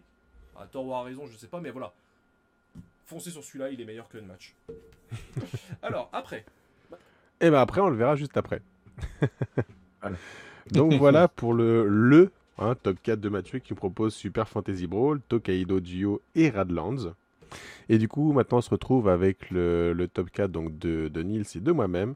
Donc toi, tu nous as choisi Radlands également, comme Mathieu. Et Ouais, moi, de mon côté, j'ai mis euh, Mindbug. Donc bah, du coup, est-ce que tu veux euh, interagir tout de suite euh, sur ce qu'a dit Ouais, je vais, je vais, je vais ajouter de. On avait déjà complété un peu petit et peu. tout ça Ouais, on a, bon, on a déjà un peu complété en effet vis-à-vis du prix les différences de versions. Alors Radlands, qu'est-ce que c'est? Euh, si on veut retourner euh, dans le, détail de ce qu'est le jeu, euh, vous allez avoir donc une pioche qui est commune et vous allez donc un peu à l'instar de ce qu'on a expliqué dans Star Wars, vous avez des bases finalement qui vont vous apporter des pouvoirs spécifiques et vous avez une seule ressource et la ressource c'est l'eau. Vous avez de l'eau et c'est cette eau qui va vous permettre de réaliser des actions, qui va vous permettre d'acheter des cartes, qui va vous permettre de, lancer les, d'utiliser les différents pouvoirs des cartes que vous avez jouées au préalable. Donc, euh, vous avez plusieurs types de pouvoirs. Vous avez des pouvoirs qui vous permettent d'attaquer des, personnages, enfin des cartes qui sont en face de, vous. Vous avez des cartes qui permettent de détruire directement, des actions qui permettent de détruire directement des cartes. Vous allez pouvoir également évidemment attaquer les bases qui sont à découvert, c'est-à-dire s'il n'y a pas de carte devant pour euh, empêcher du coup, euh, bah, pour, pour protéger cette base. L'idée ça va être donc détruire les bases adverses. Hein. je pense que vous l'aurez compris. Et vous avez également une piste, alors j'ai perdu le nom de la piste, euh, la piste qui vous permet de faire évoluer, des, je crois que c'est des événements. C'est les événements, ouais. Ouais, c'est les événements, et euh, donc c'est un, truc qui, suivant la force de l'événement, va mettre plus de temps à arriver. Vous allez le préparer, en fait, à chaque tour. Cette carte va avancer jusqu'à finalement euh, réaliser son action qui peut être plus ou moins destructrice. Vous avez des actions de base aussi qui vous permettent de faire des raids notamment. Ce sont des cartes événements aussi qui reviennent que vous pouvez remettre régulièrement. Vous avez un silo, euh, un silo, enfin c'est un silo, c'est un château d'eau en gros, qui va vous permettre mhm. de, euh, bah, de le prendre dans votre main pour pouvoir euh, ultérieurement récupérer une ressource d'eau supplémentaire. Donc vous anticipez le fait de jouer plus d'eau sur une action pour pouvoir faire des actions plus fortes ou jouer plus de cartes. Enfin, voilà, enfin vraiment le, le jeu au début, ce que je disais dans le chat, j'avais euh, un petit peu de mal sur ma première partie à trouver l'originalité de ce truc. Et finalement, au bout de la troisième, vraiment, j'ai commencé à prendre, beaucoup de plaisir à jouer à ce, à Radlands. Euh, bon, le matos est fou, en effet, la version, euh, de lui, je l'avais pris pour, pour l'anecdote, je l'avais pris sur Kickstarter en VO, je l'ai revendu pour le prendre en VF. vraiment, la DA est superbe. Je trouve que c'est, c'est vraiment top, les illustrations sont top, les choix de couleurs. C'est vraiment un choix qui a été fait un peu psychédélique, qui est vraiment, vraiment cool. Un post-apo euh, acidulé. Et puis, c'est ça exactement, je pense qu'on peut pas mieux résumer que ça. Et, euh, donc c'est diablement efficace hein, parce que c'est pas compliqué à comprendre. N'importe qui peut jouer à Radlands. Euh, à maîtriser, c'est un peu plus compliqué parce qu'il y a quand même pas mal de stratégies, notamment liées bah, forcément aux différentes actions, aux différentes cartes que vous allez poser et à quel endroit vous allez les poser, aux différentes actions que vous allez déclencher en fonction des bases que vous avez sélectionnées. Parce que c'est pareil, vous avez des choix de base à effectuer au début de partie. Enfin bref, du coup, c'est pour moi assez riche et euh, suffisamment riche en tout cas pour être à la quatrième place euh, de ce top 2. et puis pour moi, le, défaut que trouve Mathieu dans la pioche commune, c'est moi ce que je trouve au contraire la force du jeu parce qu'on a une grosse pioche de cartes où à l'intérieur de ces cartes, toutes les cartes sont seulement en deux exemplaires ou alors en unique exemplaire pour les, personnages vraiment, on va dire, euh, iconiques du jeu. Donc moi, je, ouais, j'aime vraiment beaucoup, mais on y reviendra un petit peu plus tard. pour pas spoiler. Et donc, du coup, pour Mindbug. Alors, Mindbug, eh ben, ce n'est autre que le jeu euh, de Richard Garfield, que vous avez forcément entendu parler. Richard Garfield, si vous êtes avec euh, nous à, suivre comme ça les émissions de jeux de société. Donc dans Mindbug, on va jouer seulement avec, euh, si je dis des études, surtout n'hésitez pas à me reprendre, mais je crois que tu n'es pas un spécialiste du Mindbug, hein, avec 10 cartes chacun. Tu as joué, tu as joué. Du coup, on a 10 cartes chacun. 5 euh, cartes dans la pioche, 5 dans la main, et uniquement 3 points de vie. Et à son tour de jeu, on va choisir soit de jouer une carte de notre main, il n'y a pas de coup que ce soit, c'est je joue la carte. On joue vraiment celle qu'on veut de notre main, on ne joue qu'une. Ou alors, j'attaque mon adversaire avec une des cartes que j'ai déjà réussi à poser sur un tour d'avant. Après, les cartes ont différents euh, niveaux de force. Donc là, on le voit sur les cartes. On a une carte de force 9, une carte de force 2, une carte de force 3. Mais surtout, on a des qui vont permettre euh, d'avoir deux points de vie au lieu d'un seul lorsqu'elles s'attaquent. Parce qu'en gros, si j'attaque, un peu comme dans Magic, hein, très, très, euh, de façon complètement au hasard avec Richard Garfield, si j'attaque, je dis mon adversaire, je t'attaque. Donc soit tu te défends pas, tu perds un point de vie sur tes trois, ça peut aller très vite, ou alors tu défends, mais tu choisis avec quelle créature tu te défends. Et dans ces cas-là, on compare la phase de créature. Si la créature qui a le moins de force, bah, elle est détruite. Si jamais égalité, les deux sont détruites. Voilà, donc ça c'est le, combat de base. Mais après, les cartes, on va avoir des, des capacités lorsqu'elles arrivent en jeu, lorsqu'elles sont détruites, lorsqu'elles attaquent, peut avoir plein de choses. Et puis alors, certaines peuvent avoir deux points de au d'un seul. Certaines peuvent avoir, euh, donc je me souviens plus exactement des termes, mais pour les connaisseurs de Magic, c'est par, exemple le vol. Donc elles ne peuvent pas être bloquées par d'autres créatures, sauf si, si, on le vole. Donc là, dans, dans le jeu, ça s'appelle furtif. Ou alors, si elles ont poison, bah, peu importe leur puissance, la créature qu'elles vont blesser, qu'elle va blesser, pardon, va être détruite. Donc vraiment, toujours de, de, choses à faire. Il va y avoir une stratégie à faire là-dessus. Le jouer le mieux possible les cartes. Et surtout, choisir quand jouer ces cartes. Parce qu'en fait, toute la subtilité de Mindbug, c'est que chaque joueur va avoir deux cartes Mindbug. Et en fait, quand j'ai décidé à mon tour de jouer une carte, bah, avant de résoudre l'effet de la carte, a un effet de jouer, par exemple, mon adversaire il peut dire Attends, attends, attends. Je joue une carte Mindbug, je te Mindbug en fait ta carte, et je la prends en contrôle de mon côté. Et donc tous les effets de la carte me reviennent. Le pouvoir de la carte, sa puissance, etc. Donc en gros, je vole le tour de mon adversaire, qui va rejouer derrière, mais je lui vole en même temps sa carte. Et donc il va y avoir toute une notion comme ça de bluff à faire, de carte à jouer plus ou moins forte. Parce que est-ce que mon adversaire va me la mindbug ou pas? Ou alors, voilà, est-ce que moi je vais lancer euh, une carte pour qu'il me la mindbug et qu'il ne mindbug pas, d'autres qui pourraient arriver plus tard? Donc c'est vraiment tout ce, ce bluff là à faire que j'aime beaucoup, beaucoup ici. Et donc, du coup, bah, le, vote vient de se terminer. Et c'est Mindbug, du coup, qui va remporter la quatrième place avec 67% des votes. Comme quoi, dans les jeux euh, duo, des fois, le, minimaliste, mais euh, quand même stratégique, c'est plus efficace qu'un gros jeu à 70 euros qu'on peut avoir euh, chez d'autres éditeurs. On a eu le cas avec Tomorrow et Super Fantasy Brawl avant. Maintenant, je vais revenir sur, sur Mindbug. parce que j'ai pas aimé du tout. Et je suis un des rares, je suis, je pense, enfin je le dis honnêtement, je, suis passé à côté, j'ai pas compris euh, la hype autour de ce jeu. Alors si Olivier est là, bah, je suis désolé. Euh, mais, vraiment, euh, je me suis forcé. Alors est-ce que, d'ailleurs n'hésitez pas à me le dire, je sais pas si toi tu peux me le dire, est-ce qu'il faut avoir les extensions pour vraiment rendre le jeu plus riche?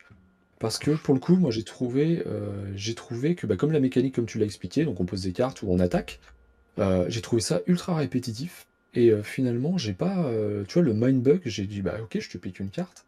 ça me fait bon, ok, j'ai compris, je fais l'effet, etc.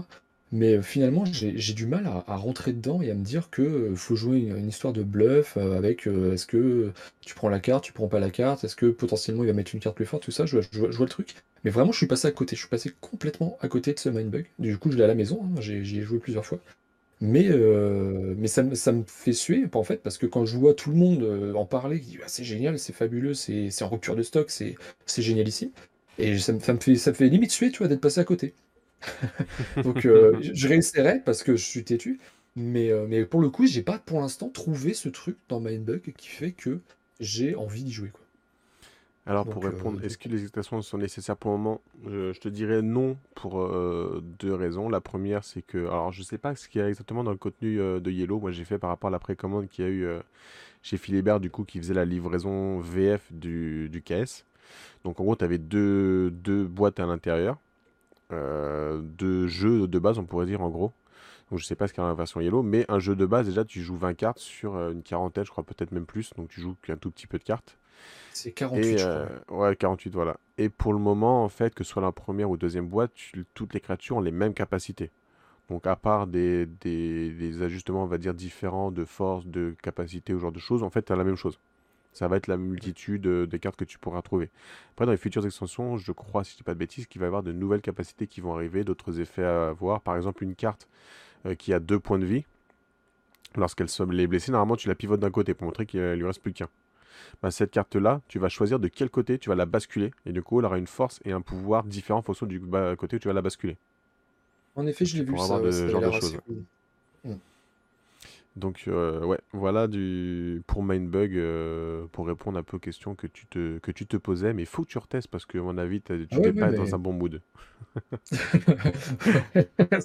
non mais c'est clair que je vais réessayer parce que je, vraiment, quand je vois, je vois tout le monde en parler, parce qu'on ne peut pas dire le contraire, la, hype, elle est énorme autour de Mindbug, autour de ce jeu, au point où vraiment il y a eu des ruptures de stock.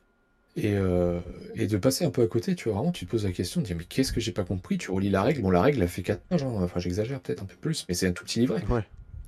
Euh, donc, c'est super accessible, en fait, et, euh, puis c'est du Richard Garfield, donc c'est mmh. normalement ça normalement ça, ça, roule tout seul quoi. Donc ouais, à, réessayer pour moi en tout cas. C'est pour ça que je, je, vais pas en dire du mal, hein, mais, mais c'est juste que je suis passé complètement à côté. Et avec la Voilà. version Yellow, ce serait un petit peu plus sympa parce que là où vous voyez, donc c'est la version KS que vous avez. Vous prenez les cartes non utilisées pour faire vos points de vie de chaque côté de l'adversaire. Avec la version Yellow, vous avez un petit compteur. C'est un petit peu plus sympa que de mettre des cartes non utilisées sur le côté. Voilà, donc ça c'était pour le, pour le top 4. On se retrouve donc avec Mindbug. Et on attaque maintenant le top 3. le- L'entrejeu duo de bronze, euh, qu'on pourrait dire si on veut. Et je vous Ah, c'est retrouve, euh, labellé, ça, ça sera collé sur les, les Ouais. futures boîtes. euh, C'est ça. Je vous propose qu'on retrouve Mathieu. Et pour le top 3, il a été sage, il a pris qu'un seul jeu à chaque fois. Maintenant, on va voir ce qu'il a mis euh, en troisième position. Maintenant, mon numéro 3. Parce que Ah, il s'affiche pas, évidemment. Tac. Est-ce que si je fais ça, ça se sera mieux? Là, c'est beau, c'était mon numéro 4. Ah Non, évidemment, Il a il veut donné plus trois s'afficher genres. maintenant.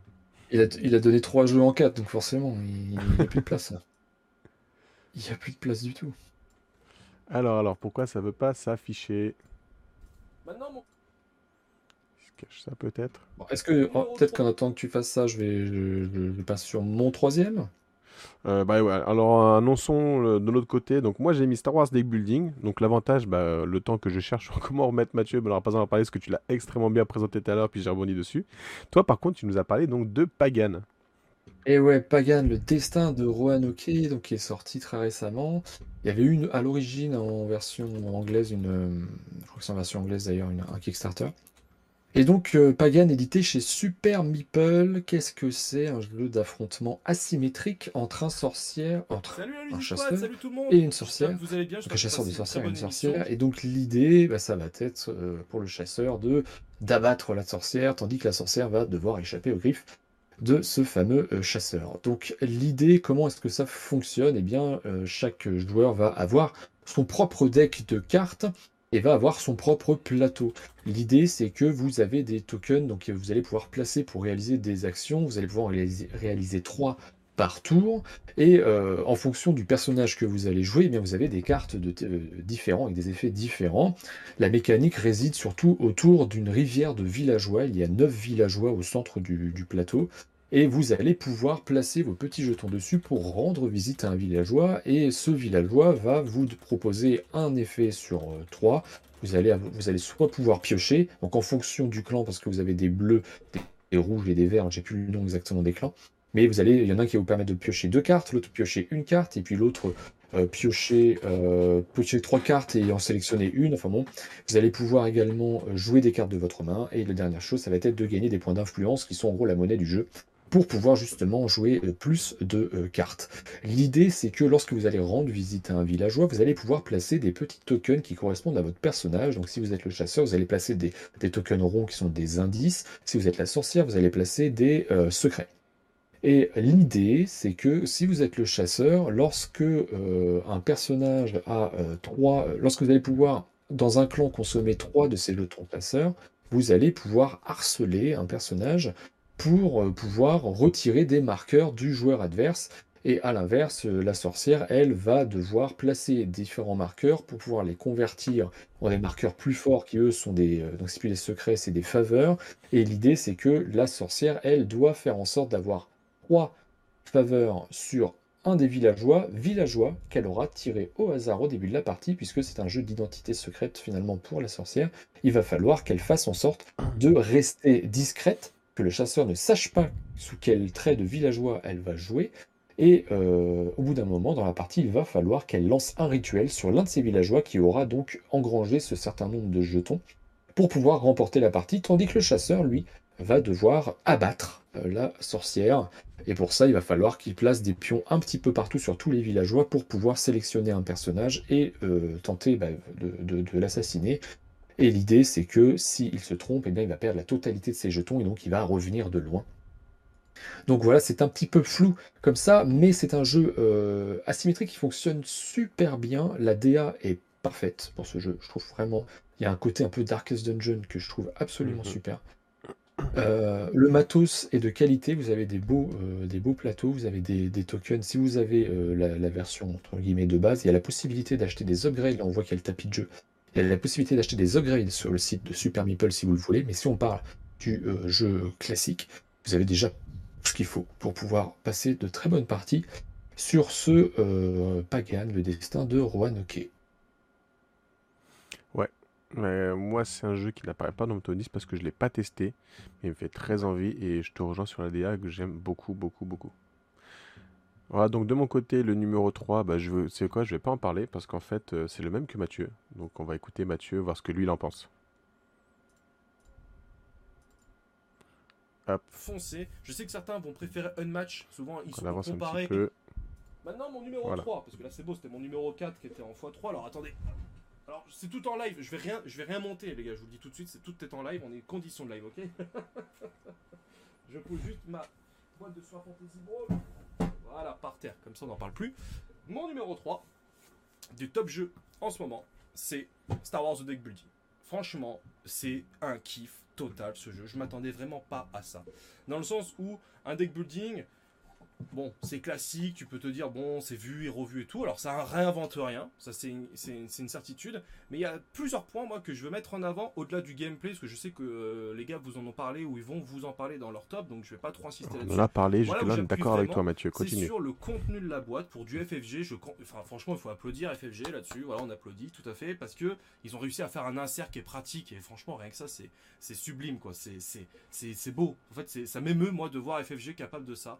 Donc honnêtement, bien joué FFG. Alors enfin, au-delà du troll, le livret de règles, franchement, est ultra clair, ultra détaillé. Les parties sont ultra dynamiques. Pour vous expliquer très Est-ce que tu peux remonter le son, Pierrot me reprendre un peu Ouais. derrière, mais on démarre avec une base, de, enfin avec une main de départ que tout le monde a, a la même, et après tu as une rivière et tu achètes des cartes. Classique pour un deck building. Mais il y a une petite subtilité où tu peux attaquer en fait les cartes de ton adversaire qui sont sur la rivière pour récupérer des objectifs, enfin ou des points supplémentaires.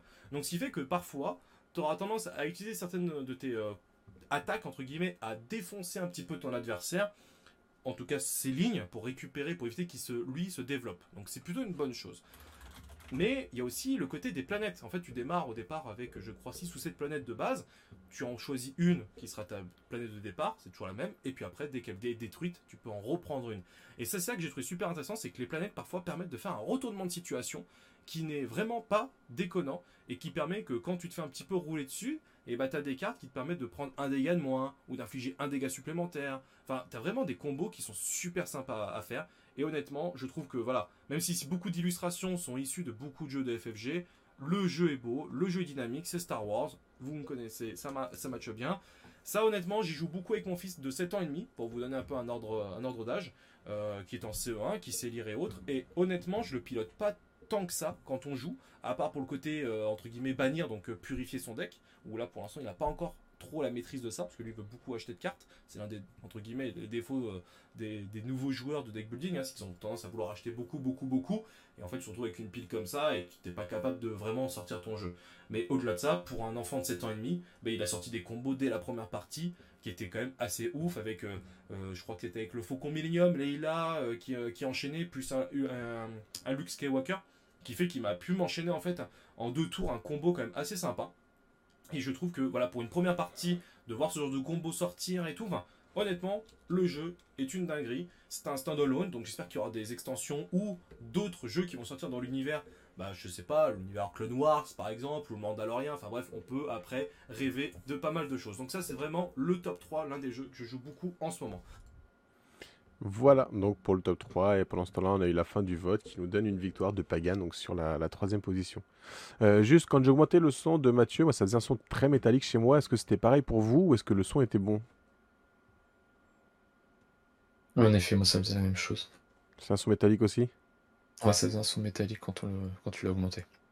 Ok, bon, bah, malheureusement, je vais pas trouver d'autre solution pour le mettre plus fort sans que ça fasse euh, ce son métallique.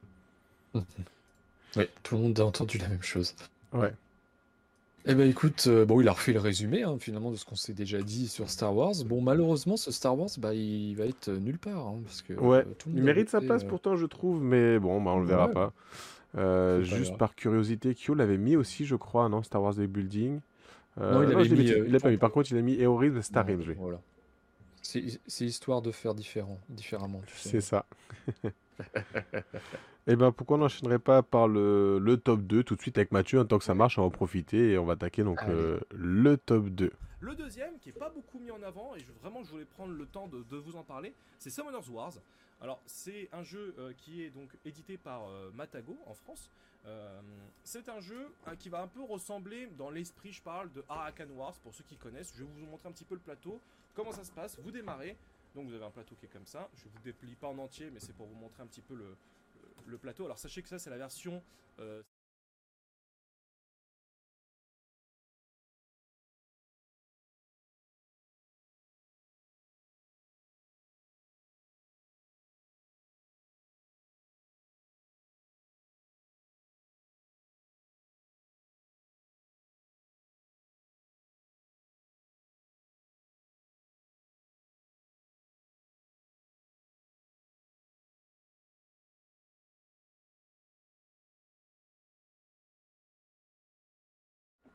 Pardon, il n'y avait pas le son, j'avais pas mis la bonne vue. Je vous remets ça du coup.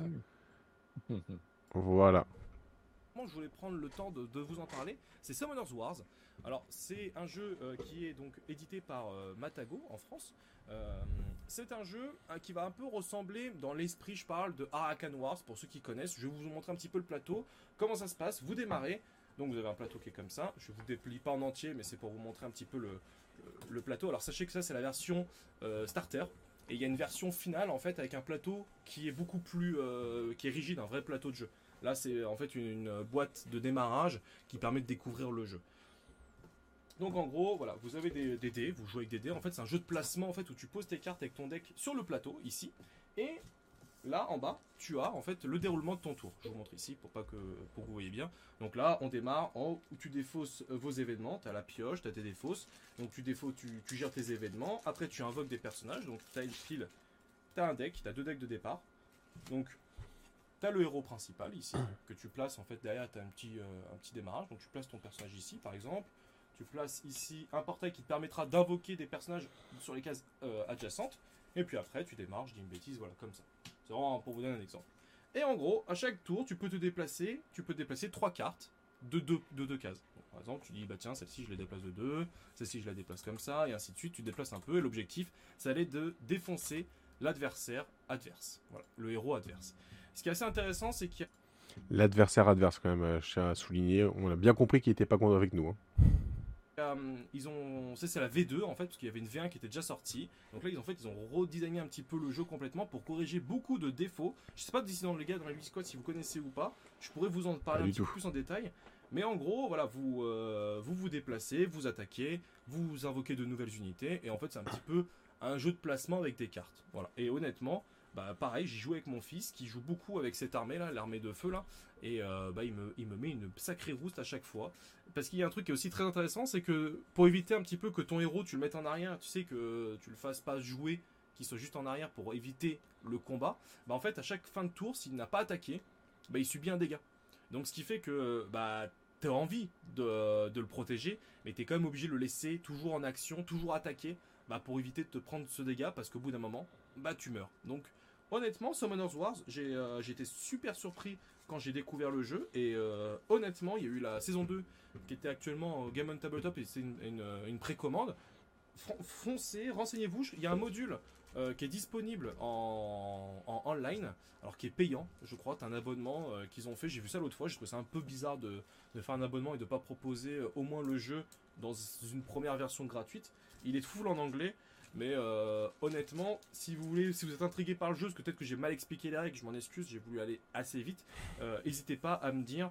euh, on vous en reparlera, peut-être que je vous ferai un let's play avec les gars de la Ludis Squad, s'il y a un module TTS et tout, pourquoi pas, pour vous présenter un petit peu tout ça, parce que honnêtement, c'est un jeu qui est pas beaucoup mis en avant, que ce soit sur les réseaux sociaux ou chez nos amis youtubeurs, et honnêtement, je regrette un peu parce que c'est, en tout cas, moi, c'était une excellente surprise et j'ai vraiment kiffé, donc foncez. Voilà. J'espère que vous avez bien Ouais. compris parce que je pourrais pas vous aider. Moi, perso, j'ai pas joué du tout ce Manor Wars. Donc, je pourrais Ah, pas moi, je vous, sais qu'il y avait. euh, il y a, il y a un truc, un, un élément de contexte. euh, quand il est sorti, ce jeu, euh, il y avait un, le titre et le choix du titre est très étrange, c'est ce que je disais dans le chat, c'est que tu as un, un jeu mobile qui fonctionne très bien, qui s'appelle Summoner, Summoner's War. Et ça, c'est Summoner Wars. Ouais. Donc déjà, si tu cherches et que tu te trompes, et d'ailleurs Mathieu se trompe en disant le titre, il dit Summoners. Oui. Euh, si tu cherches et que tu te trompes, tu te retrouves sur le jeu mobile. Et, euh, du coup, euh, ça, je sais que c'est quelque chose qui avait fait causer au, moment, où c'était sorti. Alors, fait causer, c'est- que bah, pas, le titre n'est pas forcément, comme il n'est pas du tout lié à, l'appli, c'est assez étrange finalement que ce jeu s'appelle comme ça. Après, maintenant, c'est pareil, je suis comme toi, j'y ai pas joué, donc c'est difficile de rebondir sur ce jeu, mais j'en avais entendu du bien, tout du moins. Tout ce que je vais pouvoir dire en tout cas. Parfait. Donc voilà pour le Summoner Wars euh, proposé par Mathieu en deuxième place. De mon côté, ce sera Radlands. Donc euh, je rebondirai rapidement dessus pour le défendre et qu'il soit deuxième. et pour toi, euh, tu as choisi donc à la seconde position à nouveau du Star Wars. Mais cette fois-ci, c'est Ouais. pas Star Wars Rebuilding, c'est Star Wars Rébellion que je te laisse nous présenter. Et là, on inverse les rôles puisque c'est moi qui sors les grosses boîtes et euh, toi qui sors la petite. Euh, Star Wars Rebellion, c'est pas tout jeune, c'est dans le Et top ouais. 10 de, de- de Board Game Geek, me semble-t-il, encore aujourd'hui. Euh, ça fait longtemps que je n'ai pas vérifié. Euh, donc, c'est une grosse boîte qui doit valoir à peu près 80 euros, je dirais. À vérifier. Qu'est-ce que c'est? Eh bien, étonnamment, c'est un affrontement entre l'Empire et les rebelles. Sauf que vous le faites dans toute la galaxie. C'est un jeu de. euh, c'est c'est diffi- c'est difficile de, le- de- de- finalement de lui poser une étiquette à ce jeu-là. Puisque donc vous avez, bon, asymétrique, totalement asymétrique, ça, c'est clair. Euh, vous allez donc avoir un setup de début de partie à, à effectuer. Donc l'Empire va se placer, euh, parce qu'on est, au, au niveau de l'apogée de l'Empire. Donc l'Empire est riche, a énormément de ressources. Donc il place énormément de vaisseaux, énormément de soldats sur ces différentes planètes. Tandis que les rebelles, eh ben, ils essaient de survivre, mais sauf que les rebelles, ils ont une base secrète. La base secrète, elle va être déterminée euh, au début donc, de la partie. Le, joueur rebelle va, va sélectionner sa base, sans le dire évidemment euh, aux joueurs de l'Empire. Et le but donc, de l'Empire va être de dénicher cette base rebelle et de la, euh, cette base secrète rebelle et de la détruire. Tandis que les rebelles, bien évidemment, eux vont faire en sorte de devoir la cacher tout en euh, réalisant des actions de rébellion. Donc ils vont avoir des missions, il y a un deck de cartes missions spécifiques qui vont leur demander de réaliser des actions euh, de- du type détruire autant d'unités sur une seule attaque, enfin ce genre de choses-là. Sauf que vraiment, il faut vraiment garder dans l'idée que l'Empire domine à mort outrageusement sur l'univers. Et donc forcément, les rebelles derrière ça, eh ben, ils galèrent un petit peu. Donc ils vont faire des, one-shots, des attaques un peu, des coups de surin à droite à gauche. Mais ils vont pas, euh, ils sont pas là pour euh, défourailler tout l'Empire. quoi. C'est pas possible de toute façon. Ils sont vraiment là pour essayer de survivre. Et donc forcément, il faut avoir ça en tête lorsque l'on joue à ce jeu-là. Parce qu'il faut pas partir dans la partie frustrante de se dire, euh, bah, ils sont imbattables. Non, ils sont imbattables, c'est clair. Mais Mhm. euh, il faut réussir tout de même à euh, ré- réaliser ces actions, puisque le but c'est que lorsque vous allez réaliser des actions de rébellion, vous allez réduire le marqueur de temps et donc le temps qu'il reste à l'Empire pour pouvoir trouver euh, votre base si vous jouez donc le joueur rebelle. Donc là-dedans, vous allez avoir tout d'abord des, des personnages, on voit sur les stand ce sont des personnages de base que vous avez dès le début de la partie. Ces personnages, vous allez pouvoir les placer sur la map pour pouvoir faire des actions, soit de déplacement simplement d'unités d'une planète à une autre. Alors attention, on a des unités qui volent, qui vous permettent de placer euh, d'un secteur à un autre, mais des unités terrestres vont devoir être transportées par des, unités volantes pour pouvoir, euh, passer bah, forcément d'une planète à une autre. Vous allez pouvoir également utiliser des effets de cartes, donc ces effets de cartes qui vont pouvoir être bonifiés en fonction des icônes qui se trouvent dessus si jamais euh, le personnage que vous utilisez a les bonnes icônes. Et euh, évidemment, vous avez une phase au bout d'un moment où vous allez produire de nouveaux vaisseaux. Je fais un raccourci parce que euh, sinon je peux en parler pendant trois heures. Mais euh, vous allez pouvoir, donc, si vous avez des bases, enfin, si vous avez le contrôle de certaines planètes, vous allez pouvoir bénéficier des ressources et donc construire différents vaisseaux suivant une échelle de temps qui se débloquera au fur et à mesure donc, que vous passez les tours. Et à côté, l'Empire, lui, va donc pouvoir construire des choses, mais en même temps va pouvoir aussi, euh, comment dire, c'est soumettre des planètes. C'est-à-dire que si vous, vous avez une planète en rebelle et que l'Empire arrive et soumet la planète, eh bien, vous n'allez plus produire dessus, mais eux vont récupérer une partie des ressources que vous auriez produites s'ils n'étaient pas venus. Donc il y a vraiment un peu de... Toute petite seconde, euh, Nice, juste pour accueillir ceux qui viennent de nous rejoindre, qui viennent de Blue Cocker Games. Donc, euh, bah, merci de nous avoir rejoints, bienvenue à vous. Et on a décidé ce soir de parler d'actu jeux KS, ensuite de partir sur un top 10 de jeux à deux. On arrive aux deuxième place des jeux à deux. Il y a un petit sondage, si jamais vous voulez voter, pardon. Et donc Nils nous parle de son top 2 à lui, et c'est Star Wars Rébellion. Ouais, Excuse-moi t'avoir coupé, je te laisse reprendre du coup. Non, il n'y a pas de problème. Bienvenue à tous. Toujours plaisir de vous accueillir. Et donc oui, juste, euh, je vais terminer donc sur ce Star Wars Rebellion, parce que comme je te dis, sinon je vais parler pendant, je vais en parler pendant longtemps. C'est un jeu donc vraiment euh, très asymétrique dans lequel, bah, eh bien, euh, vous allez devoir, il y a une relation de, de, dominé et de dominant, où vous avez vraiment cet empire qui est très fort, mais qui va, qui ne sait pas où il va et qui va devoir essayer de détruire tout ce qu'il peut pour trouver finalement cette base rebelle, tandis que les rebelles vont essayer de se cacher en réalisant des actions. Donc moi, ça c'est un jeu que j'adore. Par contre, attention, on parle de parties qui peuvent durer 3 heures ou plus. Donc c'est vraiment quelque chose de niche finalement. Mais c'est vraiment une expérience que j'ai adorée, moi, euh, Star Wars Rebellion. Ouais, bah, tu l'as très très bien dit. Euh, là, c'est clairement le jeu Rébellion, il porte bien son titre. Il n'y a pas mieux pour exprimer, je pense, la tension qu'il peut y avoir entre les rebelles et l'Empire dans, Star Wars, avec l'étoile noire, par exemple, qui détruit euh, une planète. Et d'ailleurs, bah, c'est lui qui, a récupéré les, les votes pour cette deuxième place, Star Wars Rébellion. Euh, moi, c'est un jeu que j'aime beaucoup aussi. Que j'ai pas mis dans le top, euh, dans le top 10 parce qu'en fait, euh, c'est un jeu qui est exigeant en termes de temps, en termes de règles. Ah tu peux pas y jouer avec n'importe qui.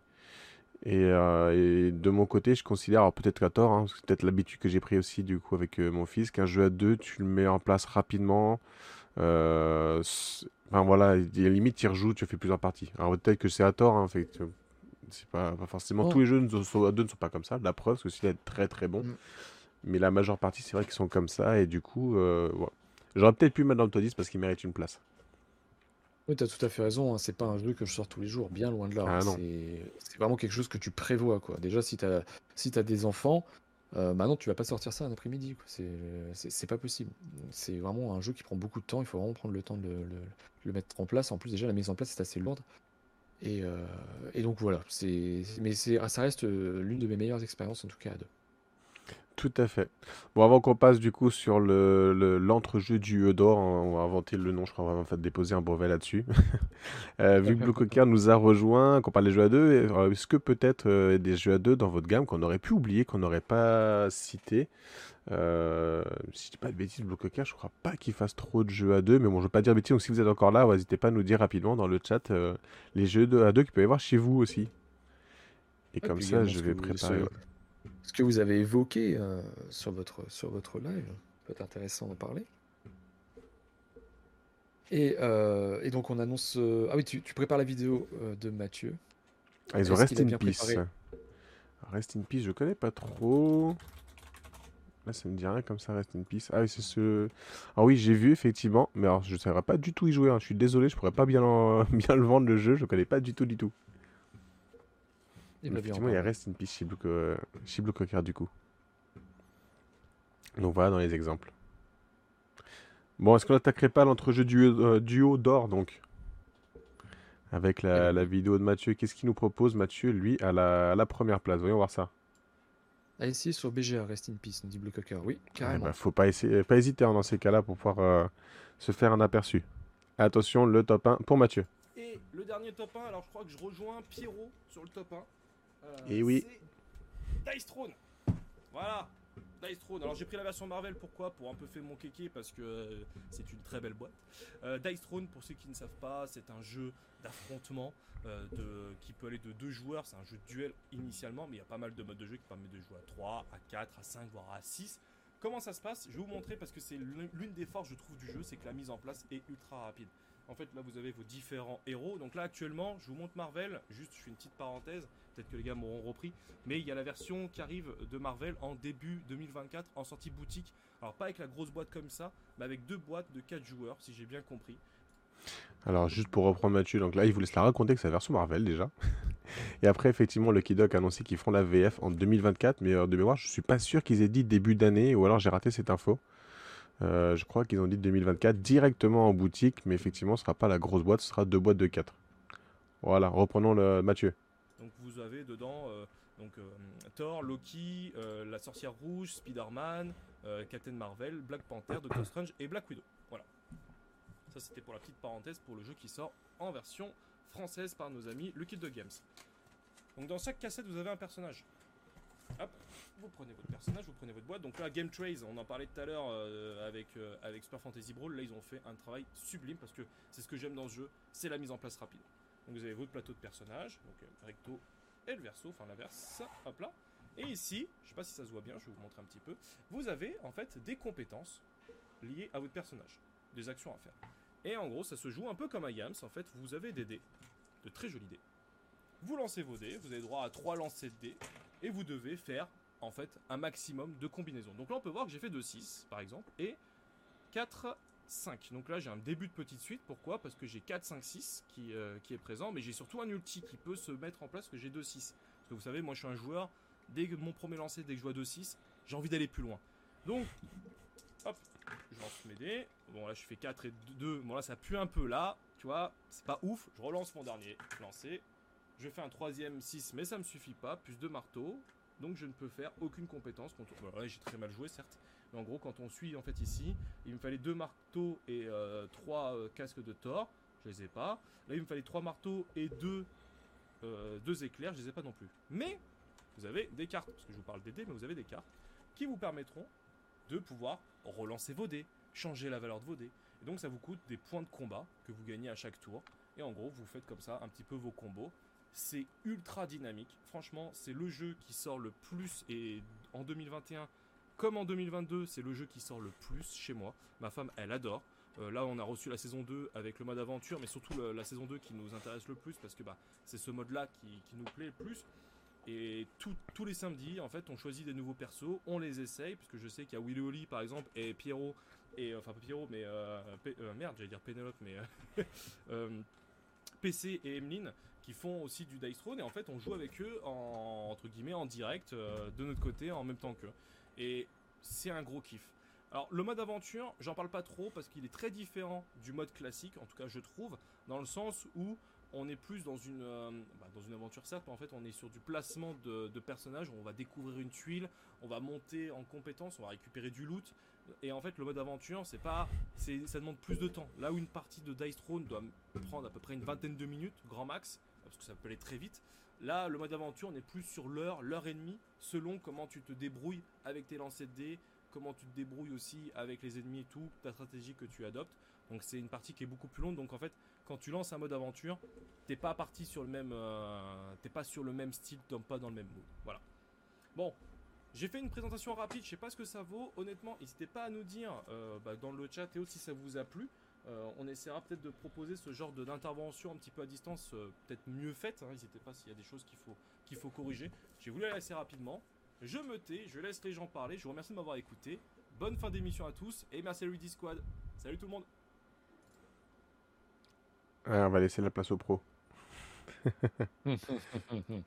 Alors que je me remette comme ça.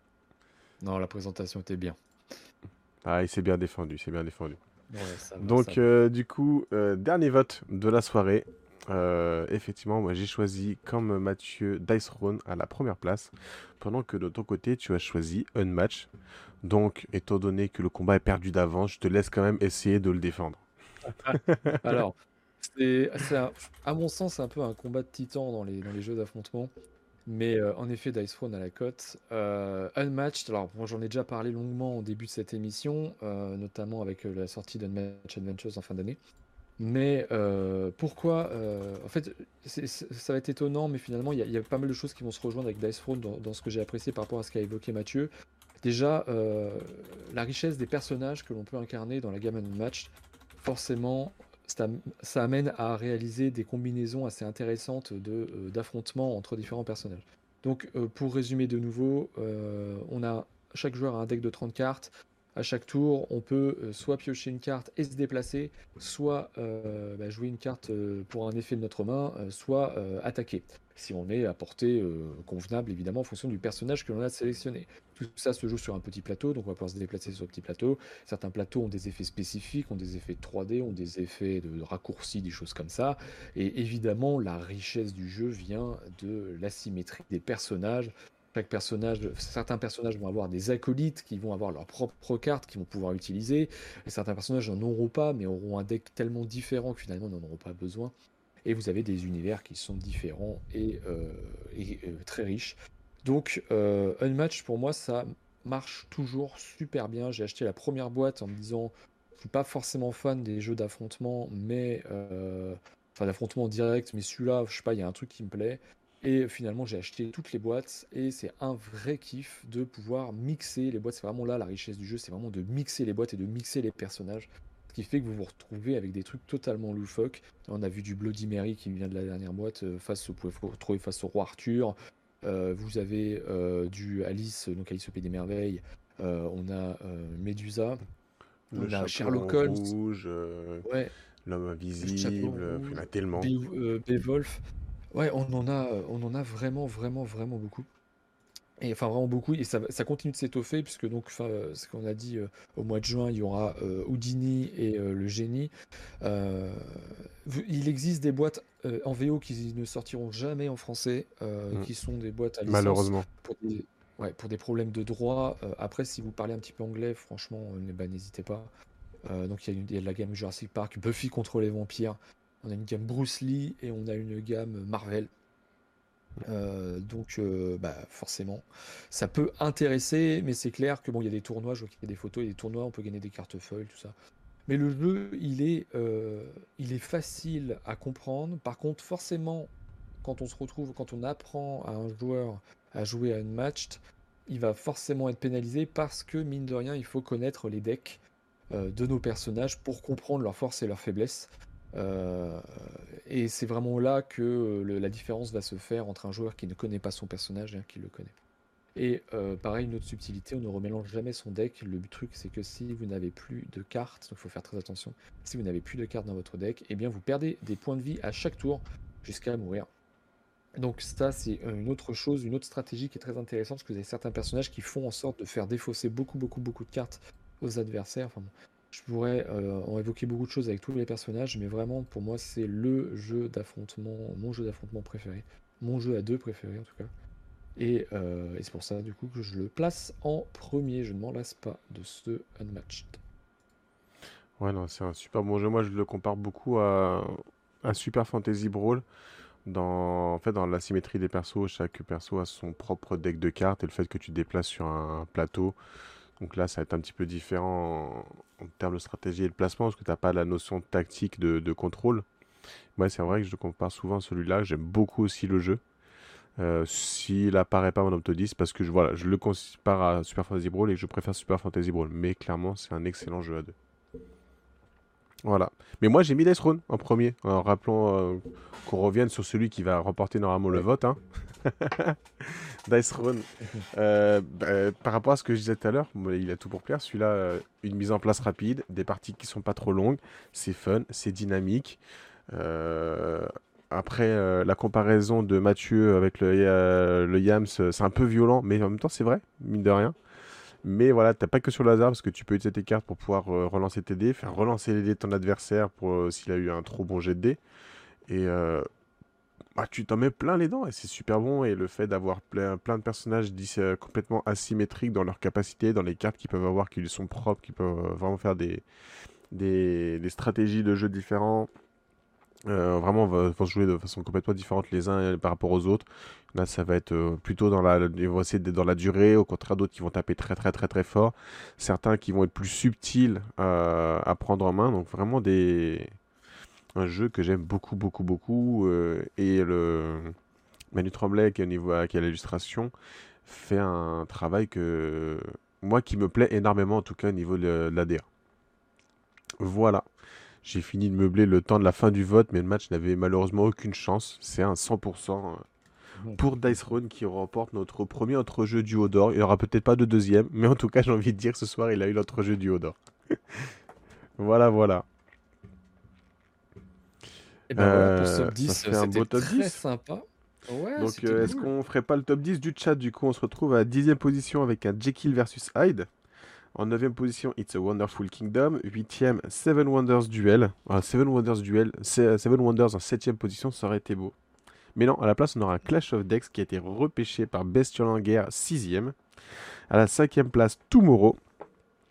4ème place, Mindbug. 3ème, Pagan. Euh, second, Star Wars Rebellion. Et première place du coup, Dice Throne. Voilà pour euh, ce que vous avez décidé en tout cas dans le chat ce soir par rapport à nos propositions, même si malheureusement on n'a pas pu avoir celle de Kyo. Voilà, donc j'espère pour ceux qui sont là ce soir ça vous a plu. J'espère pour toi qui nous regarde sur YouTube que ça t'a plu aussi. N'hésite pas à mettre en dessous les commentaires euh, pour dire voilà qu'est-ce que tu penses euh, des campagnes qu'on a pu voir en début de soirée par rapport à Elder Scroll par exemple qui a fait un super démarrage ou est-ce qu'il pourra arriver un petit peu plus tard On a parlé rapidement de Return to Dark Tower et aussi de toi des jeux à deux euh, que tu as pu apprécier ou au contraire si tu n'es pas d'accord avec des choses qu'on a pu mettre dans notre classement, n'hésite pas à le dire en commentaire. Et si jamais ce qu'on te plaît, ce qu'on fait pardon, bah, ça te plaît, bah, n'hésite pas à t'abonner, mettre un pouce bleu et puis venir nous rejoindre sur Twitch parce que c'est toujours un petit peu plus sympa. Voilà. Moi, ça fait un bon tour. Je pense qu'on va pouvoir arrêter l'émission là. Qu'est-ce que t'en penses? Bah, genre, je suis plutôt d'accord. Je pense que c'est quelque chose qu'il faudrait qu'on réitère plus tard sur une autre catégorie. Donc n'hésitez pas à nous laisser des, euh, bah, commentaires sur ce que vous aimeriez voir, euh, sur quoi est-ce que vous aimeriez participer, sur quel type de jeu, jeu expert, jeu, je sais pas, d'ambiance, euh, peu importe. Et on pourrait repartir, euh, on pourrait repartir sur ce type d'émission. Très sympathique en tout cas. Ouais, faites-nous vos suggestions. On, on est complètement preneur. Et puis, euh, voilà, si jamais ça vous plaît, c'est quelque chose qu'on refera du euh, coup. Voilà, si jamais ça vous plaît, c'est quelque chose en double. Voilà. Euh, Est-ce qu'il y a quelqu'un à aller faire un raid ou pas là pour la, la catégorie board game ou pas du tout? Je vois personne là en ce moment. Euh, tac, tac, tac, là je regarde. Alors je connais pas. Alors, sur la catégorie board games, on a vraiment pas grand monde en ce moment en français. Mais les derniers a... debout. ouais, faut croire. On a euh, Pompon joueurs qui sont en train de jouer à Carnegie. Carnegie, Carnegie, je sais pas Ah. comment faut le, le dire. Carnegie, Carnegie. Carnegie. Eh ben écoutez, euh, je vous propose euh, qu'on aille les voir. Il n'y a pas grand monde, donc ça leur fera plaisir qu'il y ait un petit peu plus de monde qui, qui aille découvrir euh, ce qu'ils font et, et Carnegie. Voilà, voilà. Bon, du coup, euh, je remercie tous ceux qui sont le chat. Je remercie ceux qui sont sur YouTube qui nous ont regardés. Je te remercie, toi, Nils. Merci beaucoup d'avoir été là ce soir, de m'avoir accompagné dans cette émission. J'espère que ce qu'on a fait, ça vous a plu. Et euh, on se retrouve euh, pour la Ludic Squad donc dans deux semaines. Mais pour le reste de la semaine, je regarde rapidement, voir s'il n'y a pas des émissions à voir. Il y a un live peinture dès demain, normalement, sur du Warhammer 40 000. Un rapport de bataille vendredi sur Edge of Sigmar, comme, euh, comme d'habitude. Voilà. Et est-ce qu'on n'a pas quelque chose aussi samedi? Je suis en train de voir. Eh bien si, samedi, on va avoir évidemment PC encore qui va nous faire euh, un let's play sur Dice Throne. Donc Eh n'hésitez oui. pas à venir euh, les voir si jamais ça vous intéresse de voir l'entrejeu du Hodor en action. voilà. Surtout que c'est vraiment, ces lives sont vraiment très cool. Ouais, et puis ça améliore de, de live en live. le setup commence à être vraiment pas mal. Bon bah merci encore à vous, merci Nils, merci le chat. Je vous souhaite à tous euh, une très bonne soirée et on se retrouve dans 15 jours. Ciao Bonne soirée à tous. Ciao.